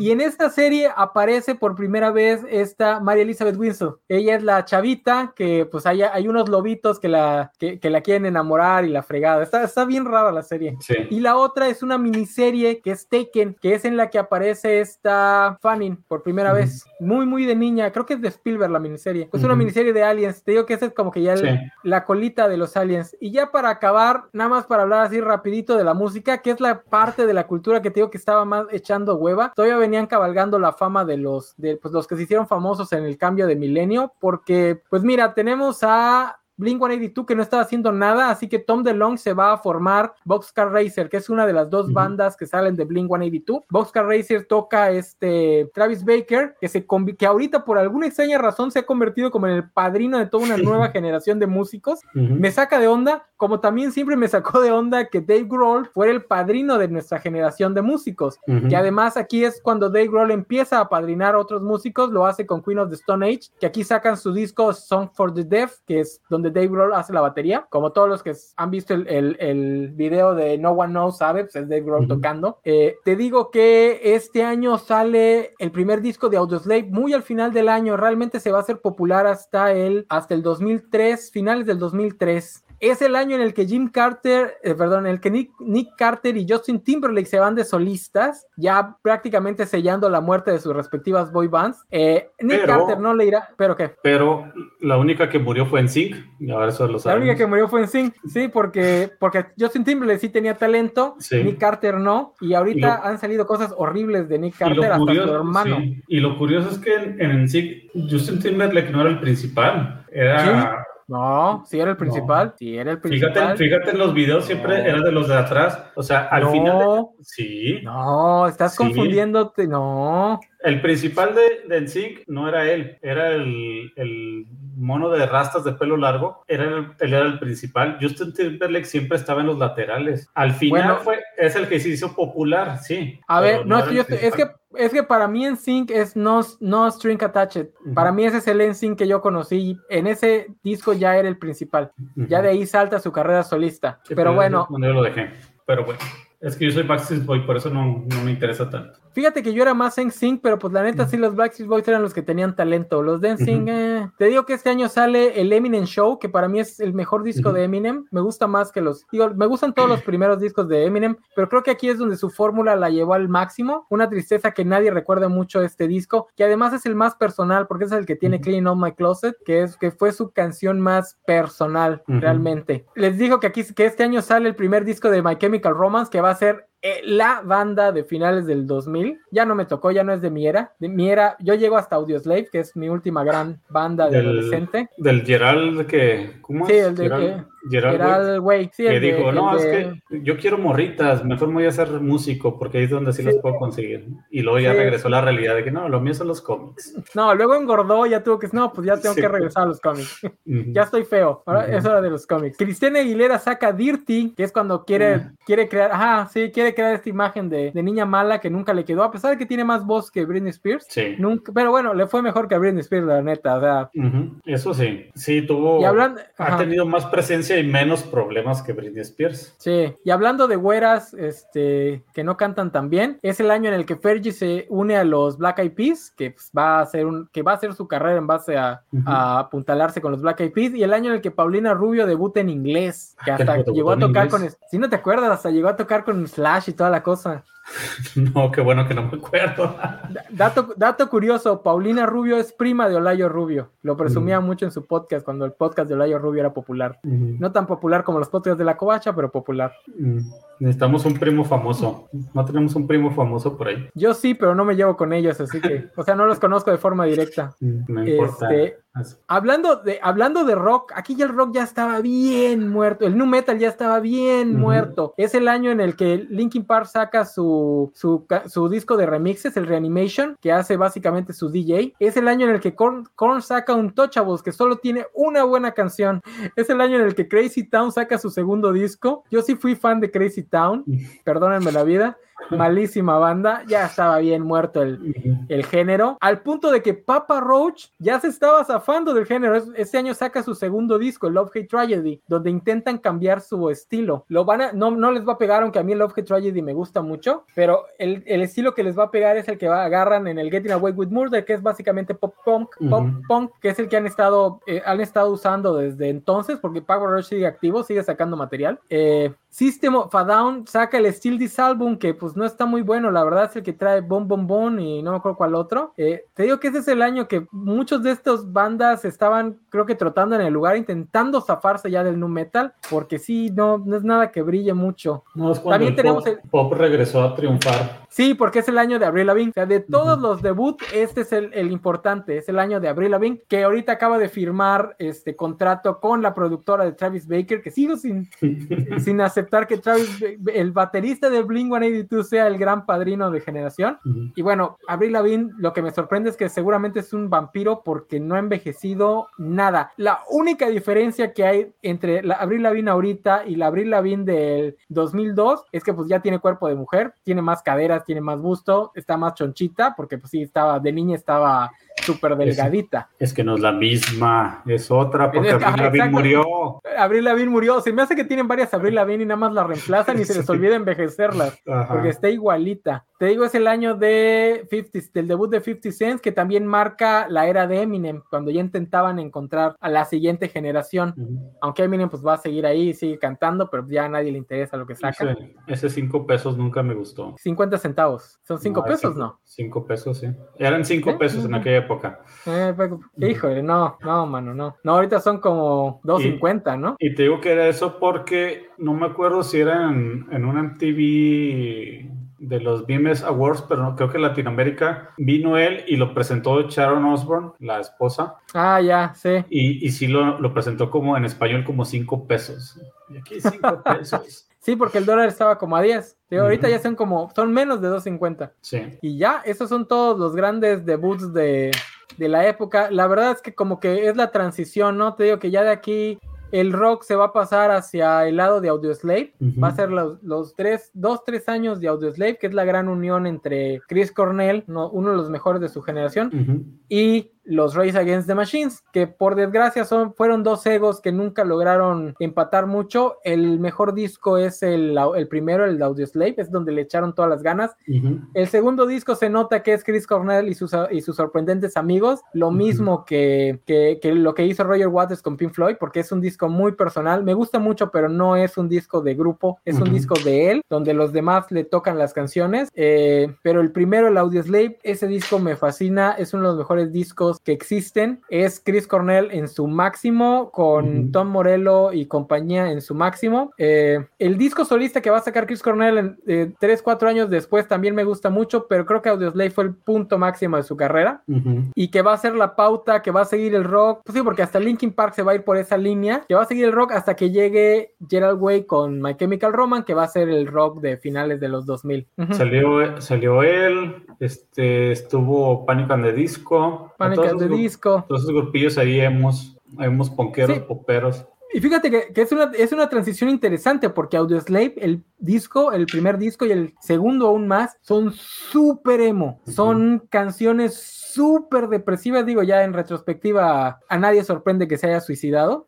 Eh, Linkin Park va a ser lo mismo, va, de hecho creo que en esta época es donde se conocen Chris Cornell y, Chester Bennington. Les recomiendo mucho que busquen la canción de Crawling on My Skin en vivo, en la que participa Cornell, canta un poco del corillo, muy muy bonita y sí, es la transición al emo. Pasamos de los niños enojados que eran Limp Bizkit, Korn, Kid Rock, Papa Roach, yo soy muy fan de Papa Roach, pero también es parte de eso. Soy fan también de Limp Bizkit, de esos primeros discos, que eran niños enojados, blancos, porque no les hacían caso las chavitas, y entramos a la época emo que transiciona con Chris Cornell y Chester Bennington, que pues sí se veía que tenían muchos problemas eh, anímicos, porque pues terminaron donde terminaron, que es lo que le va a dar la pauta a Gerald Wade con su, que va a ser el, gran papá del, del, de la moda emo, que además es, es la época en la que va a salir este Grant Morrison en uno de sus videos, ¿no? Sí, este, estaban esos, estaban Panic en Disco, estaban de, de, Rasmus, que venían de Europa. De Rasmus, noruegos, de hecho. Ajá, de toda esa ondita. ¿Evanescence es de esa época o es de antes? Es antes, antes, y no tuvo mucho éxito en su momento. Pero también, no, no miento. Sí, es de esa época, ¿no? Sí, es, creo que es después, ahorita lo checo. Sí, sí porque todo eso si no es de esa época, es de ese estilo. Evanescence sí es de ese estilo. Que además, dato curioso, hablando de, siguiendo hablando de música, él, no, tiene que ser antes porque, espérame, el Fallen sale, ah, no, sí, sí, el Fallen, que es el disco, es desde el 2002, no aparece en la lista, pero sí es del 2002. Sí, ya estaban dentro del estilo y además el tipillo de el, el guitarrista se va a salir y se va a ir con, con Avril Lavigne y luego se va a ir con Kelly Clarkson. De hecho, tanto Evanescence como Kelly Clarkson tienen la misma, usaron la misma estructura de una canción para My Immortal y para una de Kelly Clarkson, porque lo van a, después de Clarkson gana el, el American Idol y ese tipo se sale de Vanessens peleado porque su visión artística no concordaba con la de la vocalista. Lo van a contratar para, y además Kelly Clarkson se hace famosa en el 2002 porque es la primera American Idol, la que todos dicen que es el único American Idol que realmente tenía talento, ya después se volvió pura, pura pantomima. Pero sí, tiene razones de la época, porque también Evanescence era súper emo.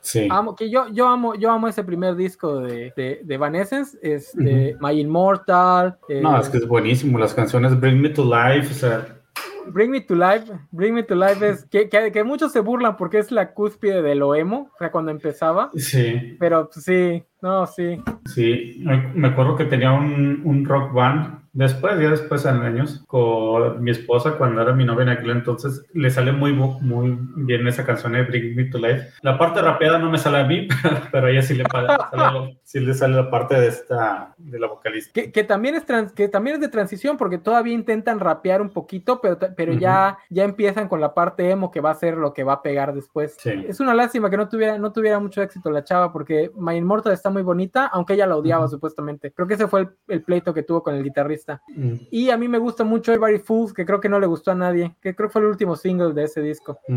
Y ya, con eso terminamos esta larga retrospectiva. Y no sé si tengas algún comentario final antes de que te me quedes dormido. Este, pues nomás eh, estaba viendo sobre el, mundo de los videojuegos que... Ah, que no tocamos porque pues ya no encontré. No, pero mira, básicamente el, uno de los juegos importantes es el Kingdom Hearts, que une a ah, Square Enix con, con Disney, que hace una franquicia impresionante a, la fecha.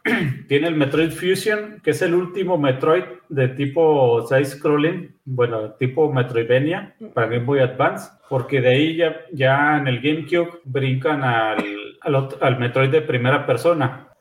Ah, ya, ya, ya. Al Metroid Prime. ¿Es el, que, van a rehacer, no? Mm, no, no. Ahorita el Metroid nuevo es continuación de este Metroid Fusion de Game Boy Advance, que es el Metroid bueno, el último es de, de Switch. Y el Metroid 4 es continuación de uno de estos de los Prime. Este es lo que sí estamos esperando. Ah, mira, el Jet Set Radio Feature de Xbox también es buenísimo. Sí salieron varios juegos buenos, ¿eh? Vice City también salió ese año, ¿no? Eh, el, el, Tony Hawk Pro Skater 4, no, ese ya no. Este, el Eternal Darkness. Eternal Darkness es un, ah, muy bueno, muy interesante. El, el Splinter Cell de Tom Clancy. Tom Clancy está muy, muy bueno ese. Y pues básicamente es el Age of Mythology, cuando el Of Pirates, el de Harry Potter, bueno, los de Harry Potter están muy X. Eh, pero son, básicamente... son, de, películas. Sí, no, pero eso, esos juegos que mencioné sí, sí son buenísimos. Sale el, el remake de Resident Evil, uno de los tantos remakes. El Castlevania Harmony of Dissonance de Game Boy Advance, creo que es este, también. Que es el, el, segundo, el segundo intento de hacer este Symphony of the Night, ¿no? Ese ya haría Zorro. Sí, sí. Pues básicamente eso es lo, lo, bueno. Porque hay los juegos de películas como El Señor de los Anillos, hay algunos de, de Mickey Mouse y el Pato Donald. Los de carreras son Turok, Mario Party 4, Blood Omen. No, pues yo creo que lo, lo más los más buenos son esos. El Super Mario Sunshine, que al principio no pegó como pensaban, pero pues es un Mario y vende consolas por el simple hecho de ser Mario. Pero esos de Metroid, el Metroid Fusion, si tienen, eso es uno de, la, de lo que la gente siempre se ha quejado del Switch, que no ha sacado juegos del Game Boy Advance, cuando tiene muy buenos como ese y más cuando el último Metroid es continuación de ahí. Y es un juego de, que no vemos desde hace 20 años. Pues sí, que además este, este año fue el año en el que estaban transicionando ya las nuevas consolas, ¿no? GameCube, Play 2. El Play 2 viene del 2000, se le adelantó por años. Bueno, primero es el Dreamcast de Sega, fue el último que sacaron en, por el 99, por el 99-2000, pero el Play 2 salió en el 2000, que es el que de plano tumbó todo. El Xbox salió en el 2001, a finales del 2001, igual el GameCube, pero nunca le dieron, nunca lo alcanzaron. Xbox nomás sentó las bases de lo que iba a seguir, su gran éxito que es el 360. Y Nintendo sentó las bases de que ya no iba a ser lo mismo que las otras compañías, ya no iba a buscar una, una super consola. Se bajó de la carrera de consolas. Así es,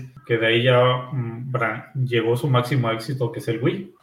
es lo que entonces, en el 2002 estamos ya en el, en el cambio eh, de lo que era el, paradigma de consolas, se sale Nintendo, porque GameCube no, no pegó mucho, entonces me imagino que han de haber tenido miedo que les pasara lo que a Sega, que apenas tenía dos años de haber muerto. Sí. Porque el Dreamcast no levantó nunca. No, era, era buenísimo, pero era muy caro. Era caro, te ofrecía mucho, pero salvo Japón, prácticamente ningún país estaba preparado para lo que te ofrecía, que era Internet, jugar en línea, este, la memoria era una, un videojueguito también, pero el control a mí nunca me gustó, era una cosota así grandota. Era muy incómodo. Sí. O sea, era más incómodo que el del 64, que es decir mucho. Sí, y, pero tenía muy grandes juegos como el Shenmue, el Fantasy Star, el online, tenía el Marvel contra Capcom 2, prácticamente no tenía tanto retraso como PlayStation 2, pero pues, no le fue bien.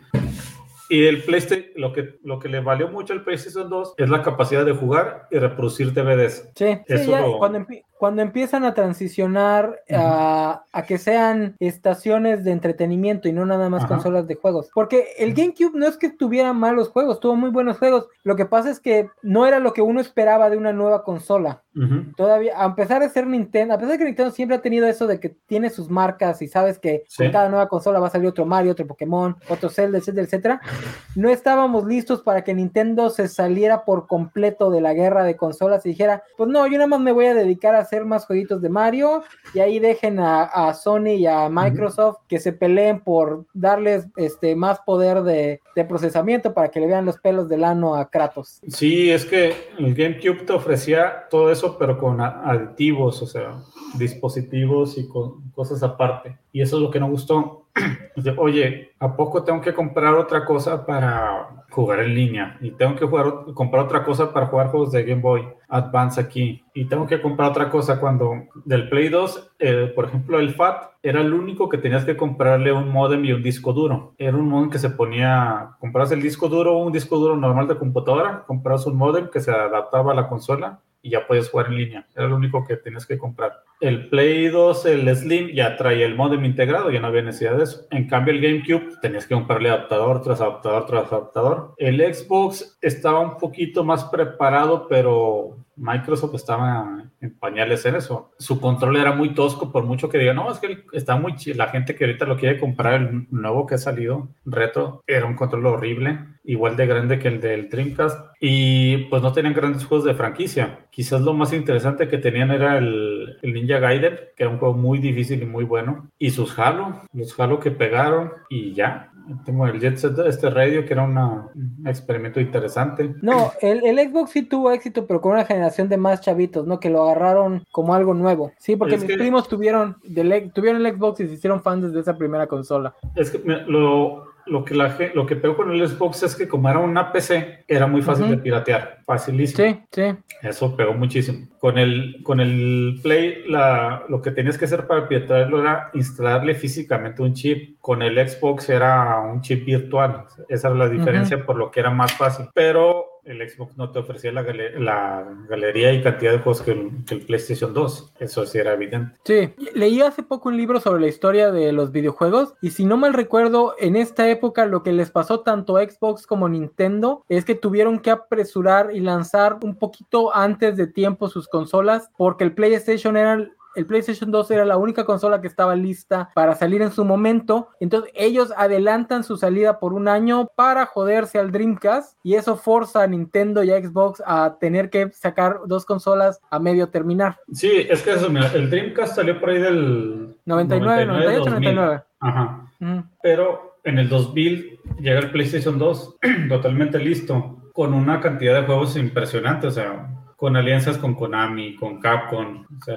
el Resident Evil 4 salió ahí, el Metal Gear Solid, el 2 salió ahí, es el de, el de Raiden, el, God of War salió ahí, o sea, el Spiro, todas las, las marcas que tenía. Entonces, y les, le ganó el parpadeo a, Nintendo y a Microsoft porque ellos salieron hasta el 2001 y hasta finales. Ya para ese entonces, este Sony ya había vendido millones de, de consolas. O sea, la gente se peleaba por eso, por un PlayStation 2. Este, y me acuerdo que en ese entonces, o sea, estamos hablando que comprabas la consola de 7 mil a 8 mil pesos.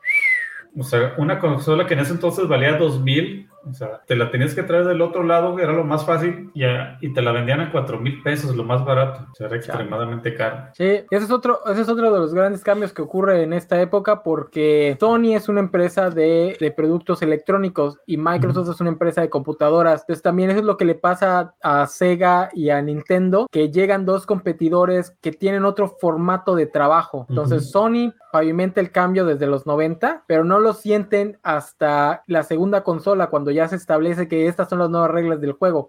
Que Microsoft pues los agarraron descuidados y, no entran con toda su fuerza, pero después ellos van a, ellos se van a convertir en, en los verdaderos competidores de Sony, porque son los únicos que pueden tener una estructura sí de producción que les haga competencia, mientras que Nintendo y Sega todavía funcionaban bajo la esquema de, pues los juegos salen cuando salgan, cuando mis creadores los terminen, porque son artistas y la fregada. cambio, Sony y Microsoft son empresas de, no, mijo, si tienes que trabajar 30 horas al día, trabaja 30 horas al día, porque ya dijimos que el juego y la consola salen tal, en tal fecha. ¿Qué es lo que va a matar por completo a Sega? Sí, o sea, Sega, y aparte, pues no tiene suficientes publishers eh, por la... Sí, porque además ellos todavía venían de, un mercado en el que Nintendo le podía decir a, los, a, los, a las empresas de juegos, ¿sabes qué? Tú nada más puedes sacar cinco títulos por consola o cinco títulos por cada nueva actualización de la consola y nada más. Así que escoge bien tus juegos. Mientras que Sony y Xbox dicen, no, pues, ¿cuántos me quieres dar? Vale, si tú los puedes hacer, hazlos. Sí, y aparte que una de las partes importantes del PlayStation 2 es que era muy fácil de programar los juegos para el PlayStation 2. O sea, cuando les dieron los equipos de programación y vieron lo que podían hacer los publishers, dijeron, ah, canijo, no. O sea, si ya de por sí era fácil programar en el PlayStation original y me permitía muchas cosas, o sea, aquí haz de cuenta que, o sea, juegazos, o sea, tienes el Metal Gear 2, tal, tal vez no, pero tienes un Metal Gear 3, o sea, que la historia es genial, visualmente es genial, la música es genial, o sea, Kojima hizo ilusión. El Final Fantasy, tienes un Final Fantasy X que visualmente es hermoso, o sea, es una de las cosas más hermosas que puedes jugar, aunque sí que la historia pues es, es, romántica y que el juego es lineal, pero visualmente no, no había nada que se le comparara. Tienes un Resident Evil 4 con el Code Verónica, no, el Code Verónica, no el 4. Ajá que también te planteaba una animación diferente. Tienes el Resident Evil 4 que rompió muchas cosas, o sea, te puso una forma diferente de jugar los juegos. Ese es el que te planteó por primera vez la vista en tercera persona, viendo por arriba del hombro del personaje y los mini eventos esos de que tienes que apretar un botón en el momento justo. Es cuando los juegos se comienzan a volver pequeñas películas. Exacto. Así es. Pues bueno, vamos a dejarle aquí porque ya llegamos a las casi a las tres horas. Este, ya se está acabando la batería de mis audífonos. Este, entonces ahora sí, palabras finales. Si te fueran a ejecutar hoy, te fueran a colgar como, como pirata, ¿cuáles serían tus palabras finales? Ah, vean Spider-Man de Sam Raimi del 2002. Que no. Sí, véanla. Este, fíjate que yo la vi muchas veces en su época y pensaba que la, la, primera media hora era algo aburrida. Este, el año pasado la volví a ver para la, la reseña de todas las películas de Spider-Man. No, es, es, genial, ¿eh? Es genial. Era un, un, chavo y se me hacía fácil, pero no, la película está muy buena, muy entretenida. Véanla. Este, recordar ese 2002, o sea, tiene tantas cosas buenas. Vean el ataque de los clones. Eh, sí. No, pues es, el año, es el año de las dos torres, la mejor de las tres. Sí, las dos torres, o sea, la batalla de, aunque al Peter Jackson le recrimino mucho, la pudo haber hecho una gran batalla, pero ese, eso de mover la cámara durante la acción siempre me ha molestado mucho, para que no se distinguen los... Es el año de, es el año de Jason Bourne, empieza la shaky cam. Sí, o sea, odié eso, pero, pero vean las, las dos torres, es una gran película, y de series, vean The Wire, Neta, no se van a arrepentir. Muy buena serie. Vean The Wire. Hay que. Le voy a dar otra oportunidad al Planeta del Tesoro a ver qué, qué tal envejeció, para ver si. Es muy buena, es de las mejores de Disney. Lo que sí, pues Lilo Stitch es una gran película. Sí, sí pero esa todo mundo, esa todo mundo la considera una gran película, ¿no? No necesita hype. Eso sí, no vean Birds of Prey, eso sí no lo vean. no encuentro una buena razón por la que alguien quisiera ver Birds of Prey. Porque le gusta a Gail Simón. Eh, yo creo que ni Gail Simón la quiere ver. Pero bueno. Y No, pues muchas gracias por la invitación, no, no sé cómo vas a editar esto para que quepa en media hora, pero... No, lo voy a dejar así, nada más le voy a quitar los, las partes que no, que no deben de ir.